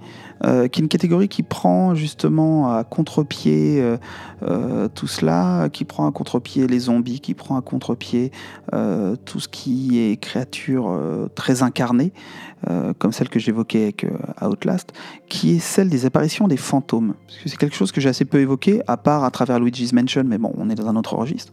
C'est le fait que l'horreur peut être aussi liée à d'autres types de thématiques, et des thématiques qu'on retrouve notamment beaucoup dans la littérature fantastique, hein, qui est celle des apparitions. J'ai donc sélectionné quelques jeux qui euh, travaillent et qui interrogent cette, euh, cette problématique à travers des séries plus ou moins, plus ou moins connues. Hein. Je vais passer relativement vite pour finir. Mais par exemple, euh, la série de fantômes qui est vraiment vraiment réputé pour justement ce, choix, c'est la série Project Zero, euh, qui, est également intitulée euh, Fatal Frame, selon que l'on se trouve au Japon, aux États-Unis ou en Europe. Euh, Project Zero, donc, avec un, tout dernier épisode qui s'appelle Maiden of Blackwater, qui est sorti sur Wii U en 2015, qui est une série de jeux où on incarne des jeunes filles, alors c'est une esthétique assez singulière, mais des jeunes filles qui sont confrontées à des apparitions, des spectres, et qui peuvent euh, les capturer grâce à un appareil photo euh, euh, spécifique. Donc on a un rapport à l'image, au cadrage qui est assez intéressant, il y a, beaucoup de choses à en dire. Et on a surtout une thématique qui est très intéressante parce qu'elle se situe toujours dans une représentation un peu fantasmée du Japon traditionnel, où on a des jeunes filles modernes confrontées à des lieux anciens, alors les idées boules pour des raisons plus ou moins variées selon les épisodes, mais et on a des représentations des fantômes qui sont liées au folklore traditionnel japonais. Donc ça c'est quelque chose qui est assez, euh, j'allais dire frais, mais bon frais c'est peut-être pas le terme idéal, hein, mais en tout cas qui est intéressant et différent par rapport à ce que l'on peut avoir dans les jeux d'horreur euh, conventionnels. Et cette thématique des fantômes euh, dans un Japon, euh, qu'on va dire euh, traditionnel, elle se retrouve aussi chez un jeu qui est. Alors là, je pars un peu dans les raretés, mais voilà, je, voulais en parler parce que c'est un jeu que j'apprécie beaucoup, qui s'appelle Kuon. Kuon, c'est un jeu de 2004 et qui a été réalisé par un studio qui s'appelle From Software. Donc From Software, ils sont plus connus pour les Dark Souls et Bloodborne maintenant, mais ils ont essayé beaucoup de choses avant d'arriver sur cette formule des Souls, et notamment Kuon. Kuon, qui est un jeu qui se passe dans un Japon traditionnel, un jeu qui mise sur les apparitions de fantômes, qui, euh, qui a une esthétique très singulière et très très euh, très très réussie. Et c'est un jeu qui, même s'il est très rigide au niveau de son gameplay, on retrouve déjà euh, les notions de feu. Alors là, c'est pas des feux de camp, ce sont des lanternes pour sauvegarder. On retrouve un certain nombre de choses qu'on va retrouver par la suite dans les Souls. mais on a un jeu qui a très bien vieilli. En fait, c'est un jeu 2004 qui est jouable sur PS2 et qui visuellement est encore très plaisant à regarder. Et From Software, ils n'en étaient pas à leur premier coup d'essai parce que la même année, ils ont sorti un jeu qui s'appelle Echo Night Beyond, qui est un jeu également d'horreur qui est lié à des apparitions fantomatiques, mais cette fois dans l'espace. On est dans le futur et on est euh, face, à, euh, face à des apparitions d'êtres disparus. Et voilà, toujours quelque chose de très spectral qui est euh, assez intéressant. Alors là, en termes de gameplay, c'est vraiment extrêmement rigide. Le jeu est assez déplaisant à jouer, à vrai dire. c'est C'est pas, une grande réussite, mais au niveau de la thématique, c'est assez intéressant. Mélanger euh, apparition spectrale, fantôme et science-fiction, c'est pas forcément quelque chose d'extrêmement courant dans le jeu vidéo. Dans, l'idée de, réinterprétation de folklore et, de, et d'apparition, on a un jeu qui n'est pas un grand jeu, mais qui est quand même intéressant, qui est Cursed Mountain, que l'on peut trouver sur Wii, qui a été réalisé par Sprang Interactive Media et qui date de 2009, et qui est un jeu qui explore le folklore tibétain. Alors voilà, on sait un peu... euh, c'est c'est assez bancal en termes de gameplay, c'est pas forcément extrêmement bien réussi. Ça s'adapte aux propositions, aux possibilités de la Wii quand même de manière un tout petit peu intéressante. Mais l'atmosphère, l'atmosphère est assez singulière. Vous l'avez remarqué, c'est quelque chose qui me marque beaucoup et qui, a tendance à me faire oublier un peu les défauts de gameplay hein, si l'atmosphère est réussie. Mais voilà, c'est pas un très beau jeu, il est sur Wii. C'est pas un jeu extrêmement bien maîtrisé euh, et le scénario est pas forcément invraisemblable. Mais malgré tout, il a un petit quelque chose qui le rend intéressant. Et si on parle d'apparition et d'éléments fantomatiques sans se référer directement, directement à l'idée de spectre, euh, je vous renverrai à un jeu que moi j'aime énormément, qui est Alan Wake, par Remedy Entertainment, euh, qui date de 2010, qui est disponible sur PC et sur Xbox, Xbox 360, et qui est un jeu euh, voilà, qui s'inscrit pleinement dans, dans un hommage à la littérature de Stephen King. hein. C'est clairement énoncé, hein. on a même l'auteur qui est cité dans le jeu, donc c'est pas, c'est pas quelque chose de, de très caché. Et on a euh, notre personnage, Alan Wake, qui est un écrivain euh, qui part entre guillemets, se mettre au vert pour retrouver des idées, parce qu'il est confronté au syndrome de la page blanche, qui se retrouve confronté à ses propres inventions, ses propres créations, qui prennent la forme de, de, de- d'allures, de silhouettes fantomatiques noires, et contre lesquelles il faut lutter à l'aide de la lumière. Et visuellement, c'est un jeu qui est très intéressant. Alors, il date un tout petit peu maintenant, il a quasiment 10 ans, mais il reste encore très impressionnant d'un point de vue de la lumière, de l'éclairage. Et euh, sur ce qu'il a proposé, même s'il est peut-être un peu répétitif, il a euh, vraiment une atmosphère unique. C'est quelque chose de très singulier dans le- les univers vidéoludiques horrifiques. L'avantage des représentations spectrales, c'est que globalement, on est face à une imagerie qui est beaucoup plus accessible, qui est beaucoup moins effrayante euh, que ce que l'on pourrait trouver dans les jeux que j'évoquais précédemment. Euh, même si euh, dans finalement dans Project Zero, on a quand même des choses parfois un peu hein, qui, peuvent secouer. Un jeu comme Alan Wake, il peut faire peur grâce à ses situations de gameplay, grâce à sa mise en scène, mais finalement, c'est pas les, ennemis en tant que tels, les antagonistes, effrayants, en tout cas ne sont pas dégoûtants. On n'a pas cette notion-là qui entre en jeu. C'est l'avantage d'avoir des, antagonistes euh, incorporels, c'est qu'on on évacue une partie de la tension liée à l'horreur, ce qui permet de finalement s'ouvrir à un public peut-être un peu différent, tout en étant toujours dans l'horreur, ce qui est finalement le, but de ma, présentation, hein, de, de montrer comment, selon les goûts des uns et des autres, on peut accéder à des thématiques horrifiques, quand bien même on serait euh, pas forcément adepte de représentations qu'on pourrait qualifier tout simplement de gore.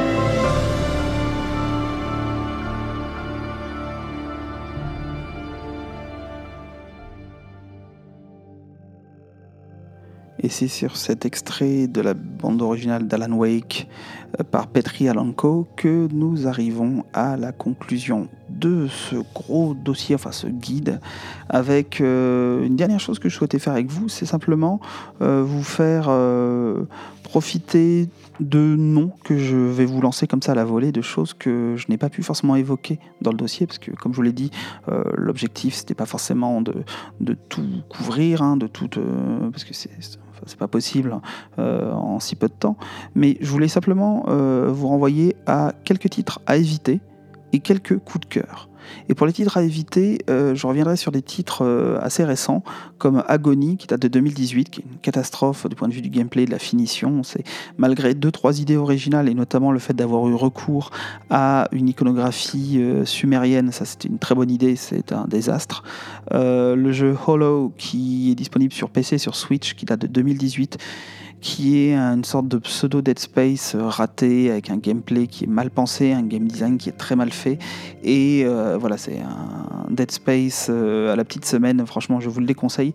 Et parmi les, les jeux qui m'ont vraiment, vraiment déçu par rapport, j'ai assez peu d'attentes, mais en tout cas, par rapport au fait que j'ai eu vraiment l'impression de me faire voler mon argent, je vous déconseille très vivement South of Nowhere, qui se présente sous l'acronyme SON, S-O-N, par Studio qui date de 2019, qui est en fait un jeu qui, n'est simplement pas fini. Euh, on a un jeu qui dure moins d'une heure. Alors moi je suis pas très forcément du genre à râler sur la durée des jeux, mais là moins d'une heure euh, pour un jeu que vous payez quasiment 20 euros, c'est quand même une grosse arnaque.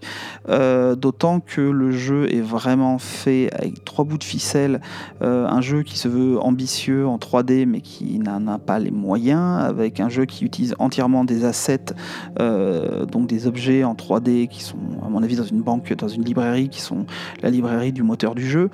Euh, des, deux, trois fulgurances en termes de mise en scène, mais globalement c'est une catastrophe, donc je vous le déconseille euh, très très vivement. Par contre, à l'inverse, si jamais vous avez les bonnes consoles chez vous et que vous avez euh, envie de fouiner un peu sur les internets, je vous conseille très vivement quelques jeux, donc on va aborder les coups de cœur. Le premier étant Rule of Rose, alors celui-ci est difficile à trouver, hein, qui date de 2006 par Punchline, qui est un jeu d'horreur qui se passe dans un orphelinat euh, qui est euh, incroyable en termes d'ambiance et de ce qu'il a raconté, et qui avait euh, créé une politique, une politique, une polémique politique justement à sa sortie. Euh, des, parlementaires français s'en étaient emparés pour dire à quel point oh là là le, jeu vidéo c'est violent et dangereux, que ça faisait l'apologie du nazisme et autres histoires. Enfin vraiment c'était euh, absolument incroyable ce qui, est, a, ce qui a pu être dit euh, sur ce jeu alors que c'est absolument pas le cas. c'est juste un, jeu qui est dur, qui est cruel, qui parle de la cruauté des enfants et forcément c'est pas la thématique la plus drôle qu'il soit, mais on est très très loin de ce qui a pu être raconté qui était lors du fantasme total. Et c'est un jeu vraiment unique en termes d'ambiance et euh, de, de, ce qu'il a raconté. Dans un autre genre, je vous renverrai à Siren Blood Curse, qui est disponible sur PS3, qui date de 2008, et euh, un projet à la tête duquel euh, se trouvait Keiichiro Toyama, qui est le monsieur à qui l'on doit Silent Hill, le premier du nom, et également Gravity Rush, dans un autre type d'atmosphère, et qui est un jeu d'horreur très très singulier, réalisé en épisode avec une, une imagerie classique. On est sur des, sur des, euh, sur des zombies. Alors ça reprend la, série euh, Siren, euh, Forbidden Siren, hein. c'est une, sorte de suite spirituelle et qui, évoque donc des, sortes de, de, d'entités plus ou moins zombies dans un Japon rural, contemporain mais rural, une atmosphère très pesante, très lourde et très intéressante. Et là, cet épisode-là qui est disponible sur PS3 est particulièrement réussi à mon, à mon goût. Alors je vous reparle très brièvement de Remover de Tormented Fathers, dont je vous avais déjà parlé, il me semble que c'est dans le tout premier épisode euh, de l'émission, euh, qui est vraiment un jeu remarquable qui, rend hommage au, au cinéma d'horreur italien. C'est d'un point de vue technique, c'est très réussi et euh, en termes d'ambiance, c'est très, intéressant. Et puis très brièvement, euh, je vous renvoie également à Deathmark, dont je vous avais déjà parlé. Et euh, si vous aimez le pixel art, je l'ai évoqué tout à l'heure, Lone Survivor, qui est vraiment remarquable, ou Claire, qui est un petit jeu en pixel art d'horreur, qui est également un jeu à l'atmosphère assez singulière. Je ne vous propose pas réellement de bibliographie pour cet épisode euh, qui est plus, comme je vous le disais, un guide qu'un dossier, mais je vous renvoie quand même, je vais vous donner quand même un nom, je vais vous renvoyer bien évidemment à Bernard Perron, que j'ai déjà évoqué, qui est un peu le spécialiste de la question, hein, euh, avec son tout dernier ouvrage, alors c'est en anglais, hein, c'est chez Bloomsbury, euh, The World of Scary Video Games, A Study in Videoludic Horror. je vous l'avais déjà évoqué, hein, donc c'est un, gros livre qui est une sorte de d'ensemble qui récapitule un peu tout son travail de recherche sur, autour de l'horreur. Et en français, par contre, sera plus accessible, toujours de Bernard Perron, Silent Hill, le moteur de la peur, donc qui se trouve aux éditions Questions théoriques. Et ça, c'est beaucoup plus, beaucoup plus accessible, hein, beaucoup plus facile à trouver. Et je vous renverrai également, alors je vous mettrai tous les liens des articles comme d'habitude hein, dans la description du podcast, ainsi que, alors ça fera une longue description, mais la liste de tous les jeux que j'ai évoqués, avec les références, si vous voulez chercher un tout petit peu, si vous voulez euh, euh, vous y retrouver, ainsi que toutes les musiques, tous les extraits musicaux que vous avez entendus. Mais donc je vous renvoie à un article que j'ai pu écrire euh, récemment, paru dans la revue Res Futurae, et qui est consacré à la peur de l'espace dans les jeux d'horreur, et notamment j'y parle beaucoup de Dead Space, je vous mettrai le lien dans la description du podcast.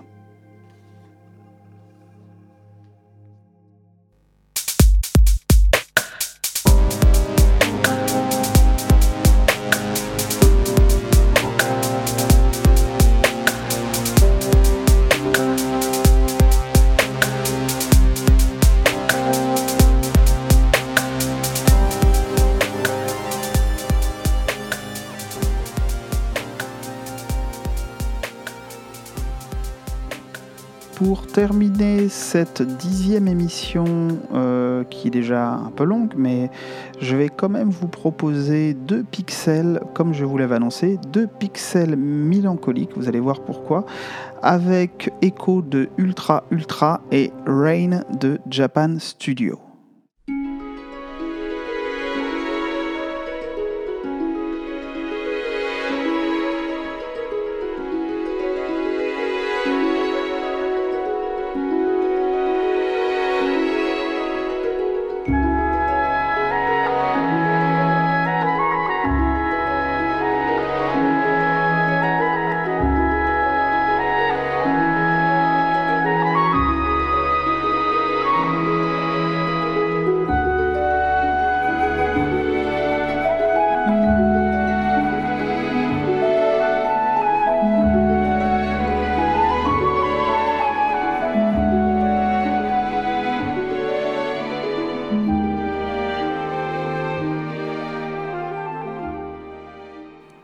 Ce titre de Yugo Kano, commençons, qui est sur la, bande originale de Rain, commençons par donc Rain, un jeu Japan Studio qui a été édité en 2013 et qui se trouve exclusivement sur PS3 en version dématérialisée.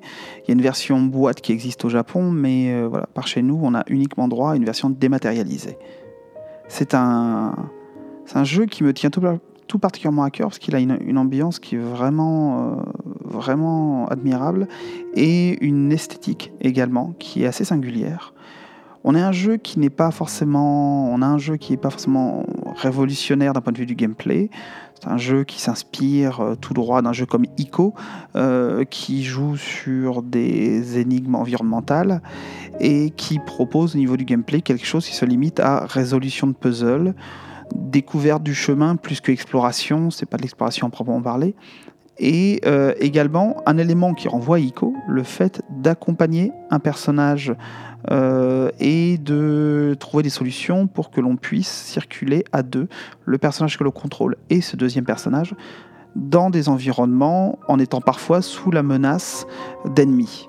En tout cas d'un antagoniste qui revient souvent, plus d'autres euh, d'autres personnages euh, comme des chiens par exemple qui peuvent nous, nous, menacer. Ce qui fait la force du titre, c'est pas tant son gameplay, qui a un petit twist qui est lié au titre du jeu, Rain, c'est que le, le, personnage que l'on incarne est un, peu, un enfant, un enfant invisible. Il n'apparaît que sous la pluie. Donc il y a toute une mécanique qui se met en place par rapport aux, antagonistes et le fait de pouvoir les éviter ou non. C'est que si l'on est à l'abri, si l'on est caché de la pluie, notre personnage devient invisible. Alors nous, en tant que joueurs, on voit la trace de ses pas hein, pour pouvoir se repérer dans l'écran, mais les antagonistes perdent la trace de ce personnage. Il en va de même avec le deuxième personnage, qui est une petite fille, qui disparaît lorsqu'elle n'est pas euh, trempée, mouillée par la pluie. Et euh, il y a tout un jeu qui se, met en place au niveau du gameplay, mais aussi au niveau de la narration, avec des séquences où l'on va perdre de vue le personnage avec qui euh, on voyage. Et tout cela s'articule vraiment très très bien et s'appuie sur une direction artistique qui va de pair avec cette notion de pluie et d'eau, à savoir que tout le rendu visuel est dans l'impression d'être aquarellé. On est face à un ensemble de, séquences euh, entièrement représentées à l'aquarelle, en tout cas avec un rendu qui évoque vraiment cette aquarelle, dans des espaces en 3D qui parfois évoquent euh, des représentations urbaines ça me fait penser à Delvaux, par exemple, aux peintures de Delvaux, avec des villes seules, abandonnées, dans lesquelles toute figure humaine a disparu, euh, euh, on a euh, vraiment une atmosphère très pesante qui est là. Et on évolue à mesure que le jeu avance vers des choses qui parfois vont plus évoquer certaines périodes du cubisme ou Giorgio de Chirico, alors que Chirico qui est une des références très importantes de, de Ico, ou alors encore des choses qui vont moi évoquer le futurisme j'en avais déjà parlé. Euh, voilà, on a des choses qui, euh, qui ont une, apparence, un rendu très très marqué et qui sont assez euh, singuliers dans les univers vidéoludiques. Ce genre de traitement n'est pas très présent. Alors c'est vrai que si on pense à Aquarelle, on peut penser par exemple à Child of Light d'Ubisoft, mais là on est sur un rendu qui est plus, enfin, qui est différent. Euh, Child of Light, ça renvoyait par moment sur euh, Arthur Rackham. Là, on est sur quelque chose d'assez différent. Et euh, preuve en est que le, le design de l'antagoniste principal est très intéressant. Il renvoie, moi, il m'a très clairement fait penser à, cette gravure de Charles-Édouard de Beaumont pour illustrer Le Diable amoureux de Cazotte, donc qui est une, nouvelle fantastique. Euh, donc Charles-Édouard de Beaumont, c'est un illustrateur du 19e siècle et qui, euh, qui a illustré notamment, il a fait un certain nombre de choses, mais il a illustré notamment cette nouvelle de Cazotte et euh, avec une représentation qui va évoquer une sorte de diable très haut sur pattes avec des pattes articulées comme celle d'un poulet et une tête très étrange parce que dans la nouvelle de Cazotte, le diable a une sorte apparaît sous la forme d'une sorte d'un être qui a une tête qui, évoque celle d'un chameau, d'un dromadaire. Voilà, on est sur une créature assez hybride, assez étrange, et on a un peu ce, type de représentation qui réapparaît, euh, qui réapparaît dans Rain, avec euh, donc un ensemble esthétique très très particulier, accompagné d'une musique euh, toujours très mélancolique. là, vous avez entendu, encore une fois, ça va devenir un running gag, le clair de lune de Debussy, mais qui est très présent. Il faut dire que c'est une, une musique qui est très citée dans le jeu vidéo, euh, mais qui est très présente dans, dans, Rain, et euh, qui s'accompagne d'arrangements par euh, Hugo Kano, qui va mélanger une musique comme ça au piano, avec des instruments comme l'accordéon, des choses qui peuvent évoquer l'orgue de barbarie. Voilà, on est sur quelque chose de, de doucereux, de mélancolique, mais en temps d'inquiétant, parce que c'est un jeu qui a une ambiance très solitaire. J'ai évoqué Echo, mais à juste titre, on est sur le même genre de, de rapport à l'environnement où on, se sent très seul dans cet environnement. Et là, on se sent d'autant plus seul que si l'on s'écarte de la pluie, notre personnage disparaît littéralement. Donc on a vraiment quelque chose euh, d'assez angoissant, mais sans être pesant comme pourrait l'être un jeu d'horreur, hein, comme les jeux que j'ai évoqués précédemment. On est sur quelque chose de beaucoup plus mélancolique, de beaucoup plus doux, et qui, qui alors je vous dévoile pas forcément le propos du jeu, mais qui a un propos assez intéressant, euh, et euh, qui, est tissé tout en filigrane, sans jamais une seule parole, juste par des situations de gameplay et des situations narratives. Donc Rain, c'est un jeu que je vous recommande. Alors euh, vous pourrez le trouver malheureusement que sur PS3. Euh, c'est un jeu qui aurait mérité un, portage HD sur PS4 par exemple. Euh, c'est vraiment dommage que ça n'ait pas été fait. Ça fait partie de ces petites pépites de Japan Studio au même titre que Puppeteer qui sont passées assez inaperçus alors que ce sont des titres qui ont vraiment des choses très intéressantes à proposer.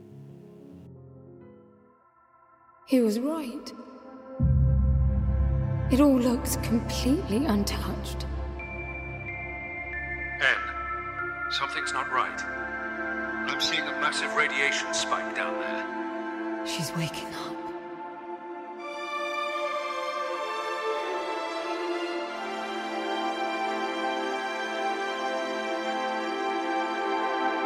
In Echo, you must survive the strange workings of the palace. It studies everything you do everything you are to use it against you. What is this? That's you, Em. The echoes are exact copies in every way.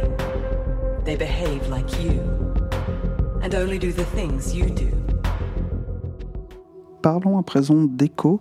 Alors Echo, euh, c'est un jeu qui a été réalisé par un studio qui s'appelle, qui s'appelait plutôt Ultra Ultra, euh, un studio danois, et le jeu a été édité en 2017. Il est disponible sur PC et sur console. Et euh, si je dis que le studio s'appelait Ultra Ultra, c'est que le studio a malheureusement fermé après ce tout premier jeu et qui n'a pas rencontré le succès attendu, alors que pour ma part, et je vais essayer de vous en convaincre, c'est un excellent jeu. Qu'est-ce que c'est que Echo? Vous avez, si vous avez pu suivre ce qui a été dit dans l'extrait du trailer que je vous ai passé juste avant, vous avez à peu près tout qui vous a été raconté. Echo, c'est un jeu de science-fiction qui se passe dans un futur très lointain. On a des, assez peu de données factuelles qui nous sont, nous sont livrées, mais c'est un jeu qui est très mystérieux dans son ambiance, dans son atmosphère, dans ce qu'il raconte. Et c'est un jeu dans lequel euh, nous allons euh, interpréter un personnage féminin qui va être confronté à un espace, à un lieu dans lequel on se rend dès le début du jeu, et qui est une sorte de palace. Et ce palace a la particularité de renvoyer des échos de nos actions. Alors c'est un peu flou comme ça, mais je vous explique. Vous allez donc croiser des formes, des entités qui au début non, sont juste des, des sortes de résidus qui vont se développer pour finir par vous ressembler. C'est-à-dire qu'à mesure que vous avancez dans le jeu, à mesure que vous découvrez, vous explorez l'univers du jeu, vous allez être confronté à des personnages qui vont apprendre à une entité, des entités, parfois très nombreuses, qui vont apprendre chacun de vos gestes. Donc l'intelligence du jeu, c'est d'allier à la fois euh, son gameplay, à son propos, à sa narration. Tout fonctionne ensemble. C'est-à-dire que quand vous allez euh, découvrir une capacité, eh bien, à force de l'employer, les êtres autour de vous vont apprendre cette capacité. Et régulièrement dans le jeu, il y a une sorte de blackout qui se produit où tout est remis à zéro mais en tout cas une partie simplement des capacités. Donc les personnages vont être de plus en plus évolués, ce qui fait que de manière naturelle, euh, la difficulté du jeu va augmenter parce que euh, vous allez vous retrouver face à des individus, des, des, des, des, bots en fait qui maîtrisent de mieux en mieux leur environnement à mesure que vous-même vous maîtrisez de mieux en mieux l'environnement. Un exemple très concret, vous allez au bout d'un certain temps de jeu découvrir des salles dans lesquelles il y a des bassins avec de l'eau. Vous allez pouvoir passer dans ces bassins sans que ces créatures puissent euh, vous euh, intercepter parce qu'elles-mêmes ne savent pas marcher dans l'eau. Sauf qu'au bout d'un cycle, quand le palais se remet à jour, eh bien vous allez vous rendre compte que en vous voyant passer dans l'eau, les créatures vont apprendre elles-mêmes à passer dans l'eau et au prochain niveau, à la prochaine pièce que vous allez devoir traverser, eh bien, les créatures vont être capables de vous pourchasser dans l'eau parce qu'elles vous auront vu faire. Il en va de même avec, on a une sorte d'arme à feu qui permet d'immobiliser les ennemis. Eh bien, c'est la même chose. Au début, nous sommes les seuls à avoir ce pouvoir-là, alors qui est très limité, on peut tirer très peu de coups, mais au bout d'un certain temps, ces créatures apprennent à tirer et savent utiliser les armes. Mais leurs pouvoirs sont remis partiellement à zéro chaque fois qu'il y a un cycle qui, qui, euh, qui prend la forme d'une sorte de blackout où tout s'éteint dans le palais. Donc c'est assez angoissant, on a une musique qui monte et des signaux sonores et visuels qui nous indiquent que tout va couper. L'image coupe, on est plongé dans le noir et tout réapparaît et on voit ces, entités qui vont être rebootées d'une certaine manière en ayant acquis ou perdu certaines compétences selon le nombre de cycles qui se sont passés depuis qu'ils ont découvert cette compétence. Donc ça c'est une mécanique de gameplay qui est extrêmement maline et euh, ce qui va rajouter au jeu, c'est que on va devoir développer des aptitudes, des compétences de, stealth, donc c'est-à-dire de, discrétion, euh, d'infiltration, de manière à éviter ces personnages, euh, les prendre à revers, euh, s'en débarrasser, pour pouvoir poursuivre, continuer notre exploration de ce palace qui nous permet de découvrir des secrets de plus en plus enfouis, donc la narration est assez euh, obscure, mais très bien menée avec euh, des dialogues entre notre personnage et un personnage qui est resté dans la navette qui nous a amenés sur cette planète Palace. Et, euh, on va essayer de, trouver, de comprendre ce qui se trame sur ce lieu, alors qu'on est à la recherche d'un individu en particulier.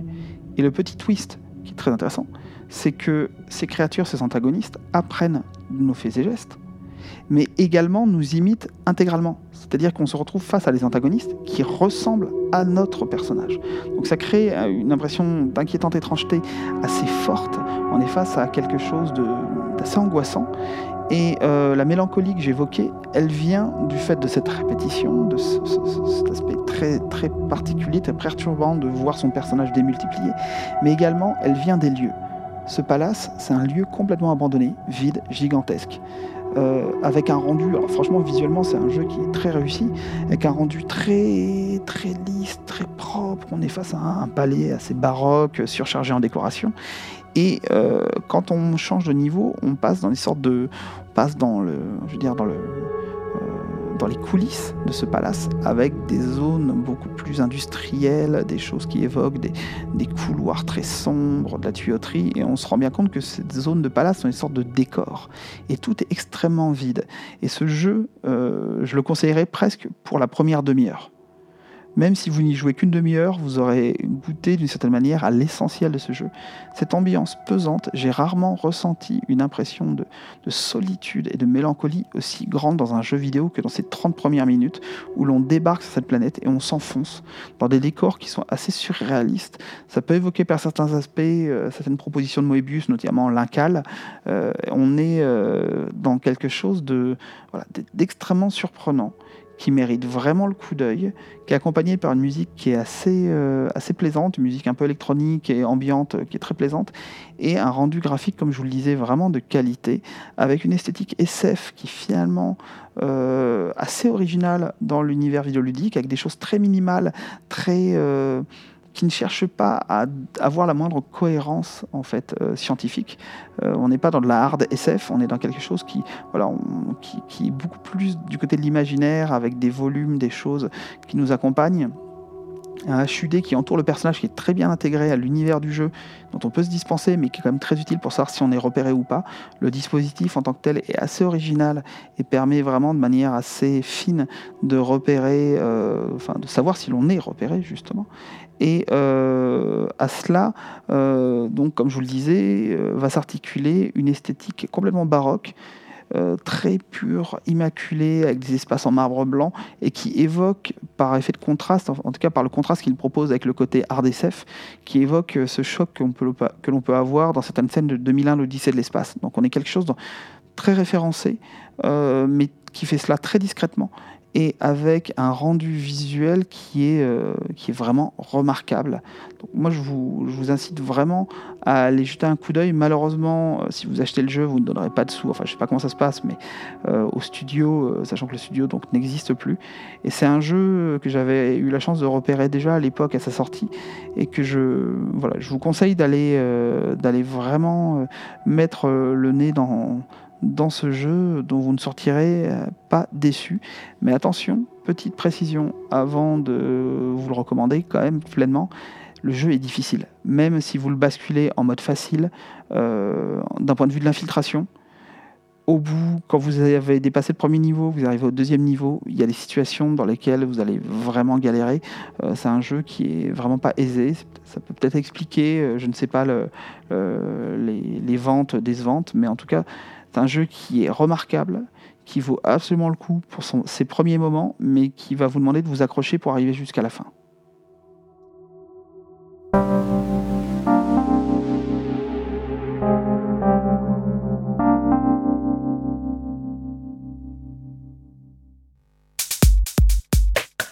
Et voilà, c'en est fini pour ce dixième et véritable épisode de euh, Artefact.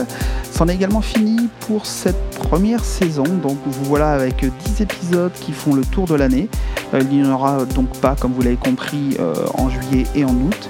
Normalement, si tout va bien, nous reprenons en septembre pour de nouveaux dossiers. D'ici là, j'espère que vous n'allez pas hésiter à me faire des retours sur ce guide, sur l'année, sur les 10 épisodes. Vous pouvez me joindre sur le Twitter, le fil Twitter de l'émission, at Artefact Podcast ou via le site web de l'émission, hein, www.artefactpodcast.com. Euh, vous avez la messagerie qui est dans le site. En tout cas, j'espère que cette année, cet épisode et puis cette année euh, vous ont plu. Euh, j'espère que l'on va se retrouver nombreux à la rentrée. Pour ma part, j'ai eu grand plaisir à faire ces émissions et j'espère que vous avez eu autant de plaisir à les écouter. Et euh, d'ici à septembre, je vous souhaite d'excellentes vacances pour ceux qui ont la chance d'être en vacances. À bientôt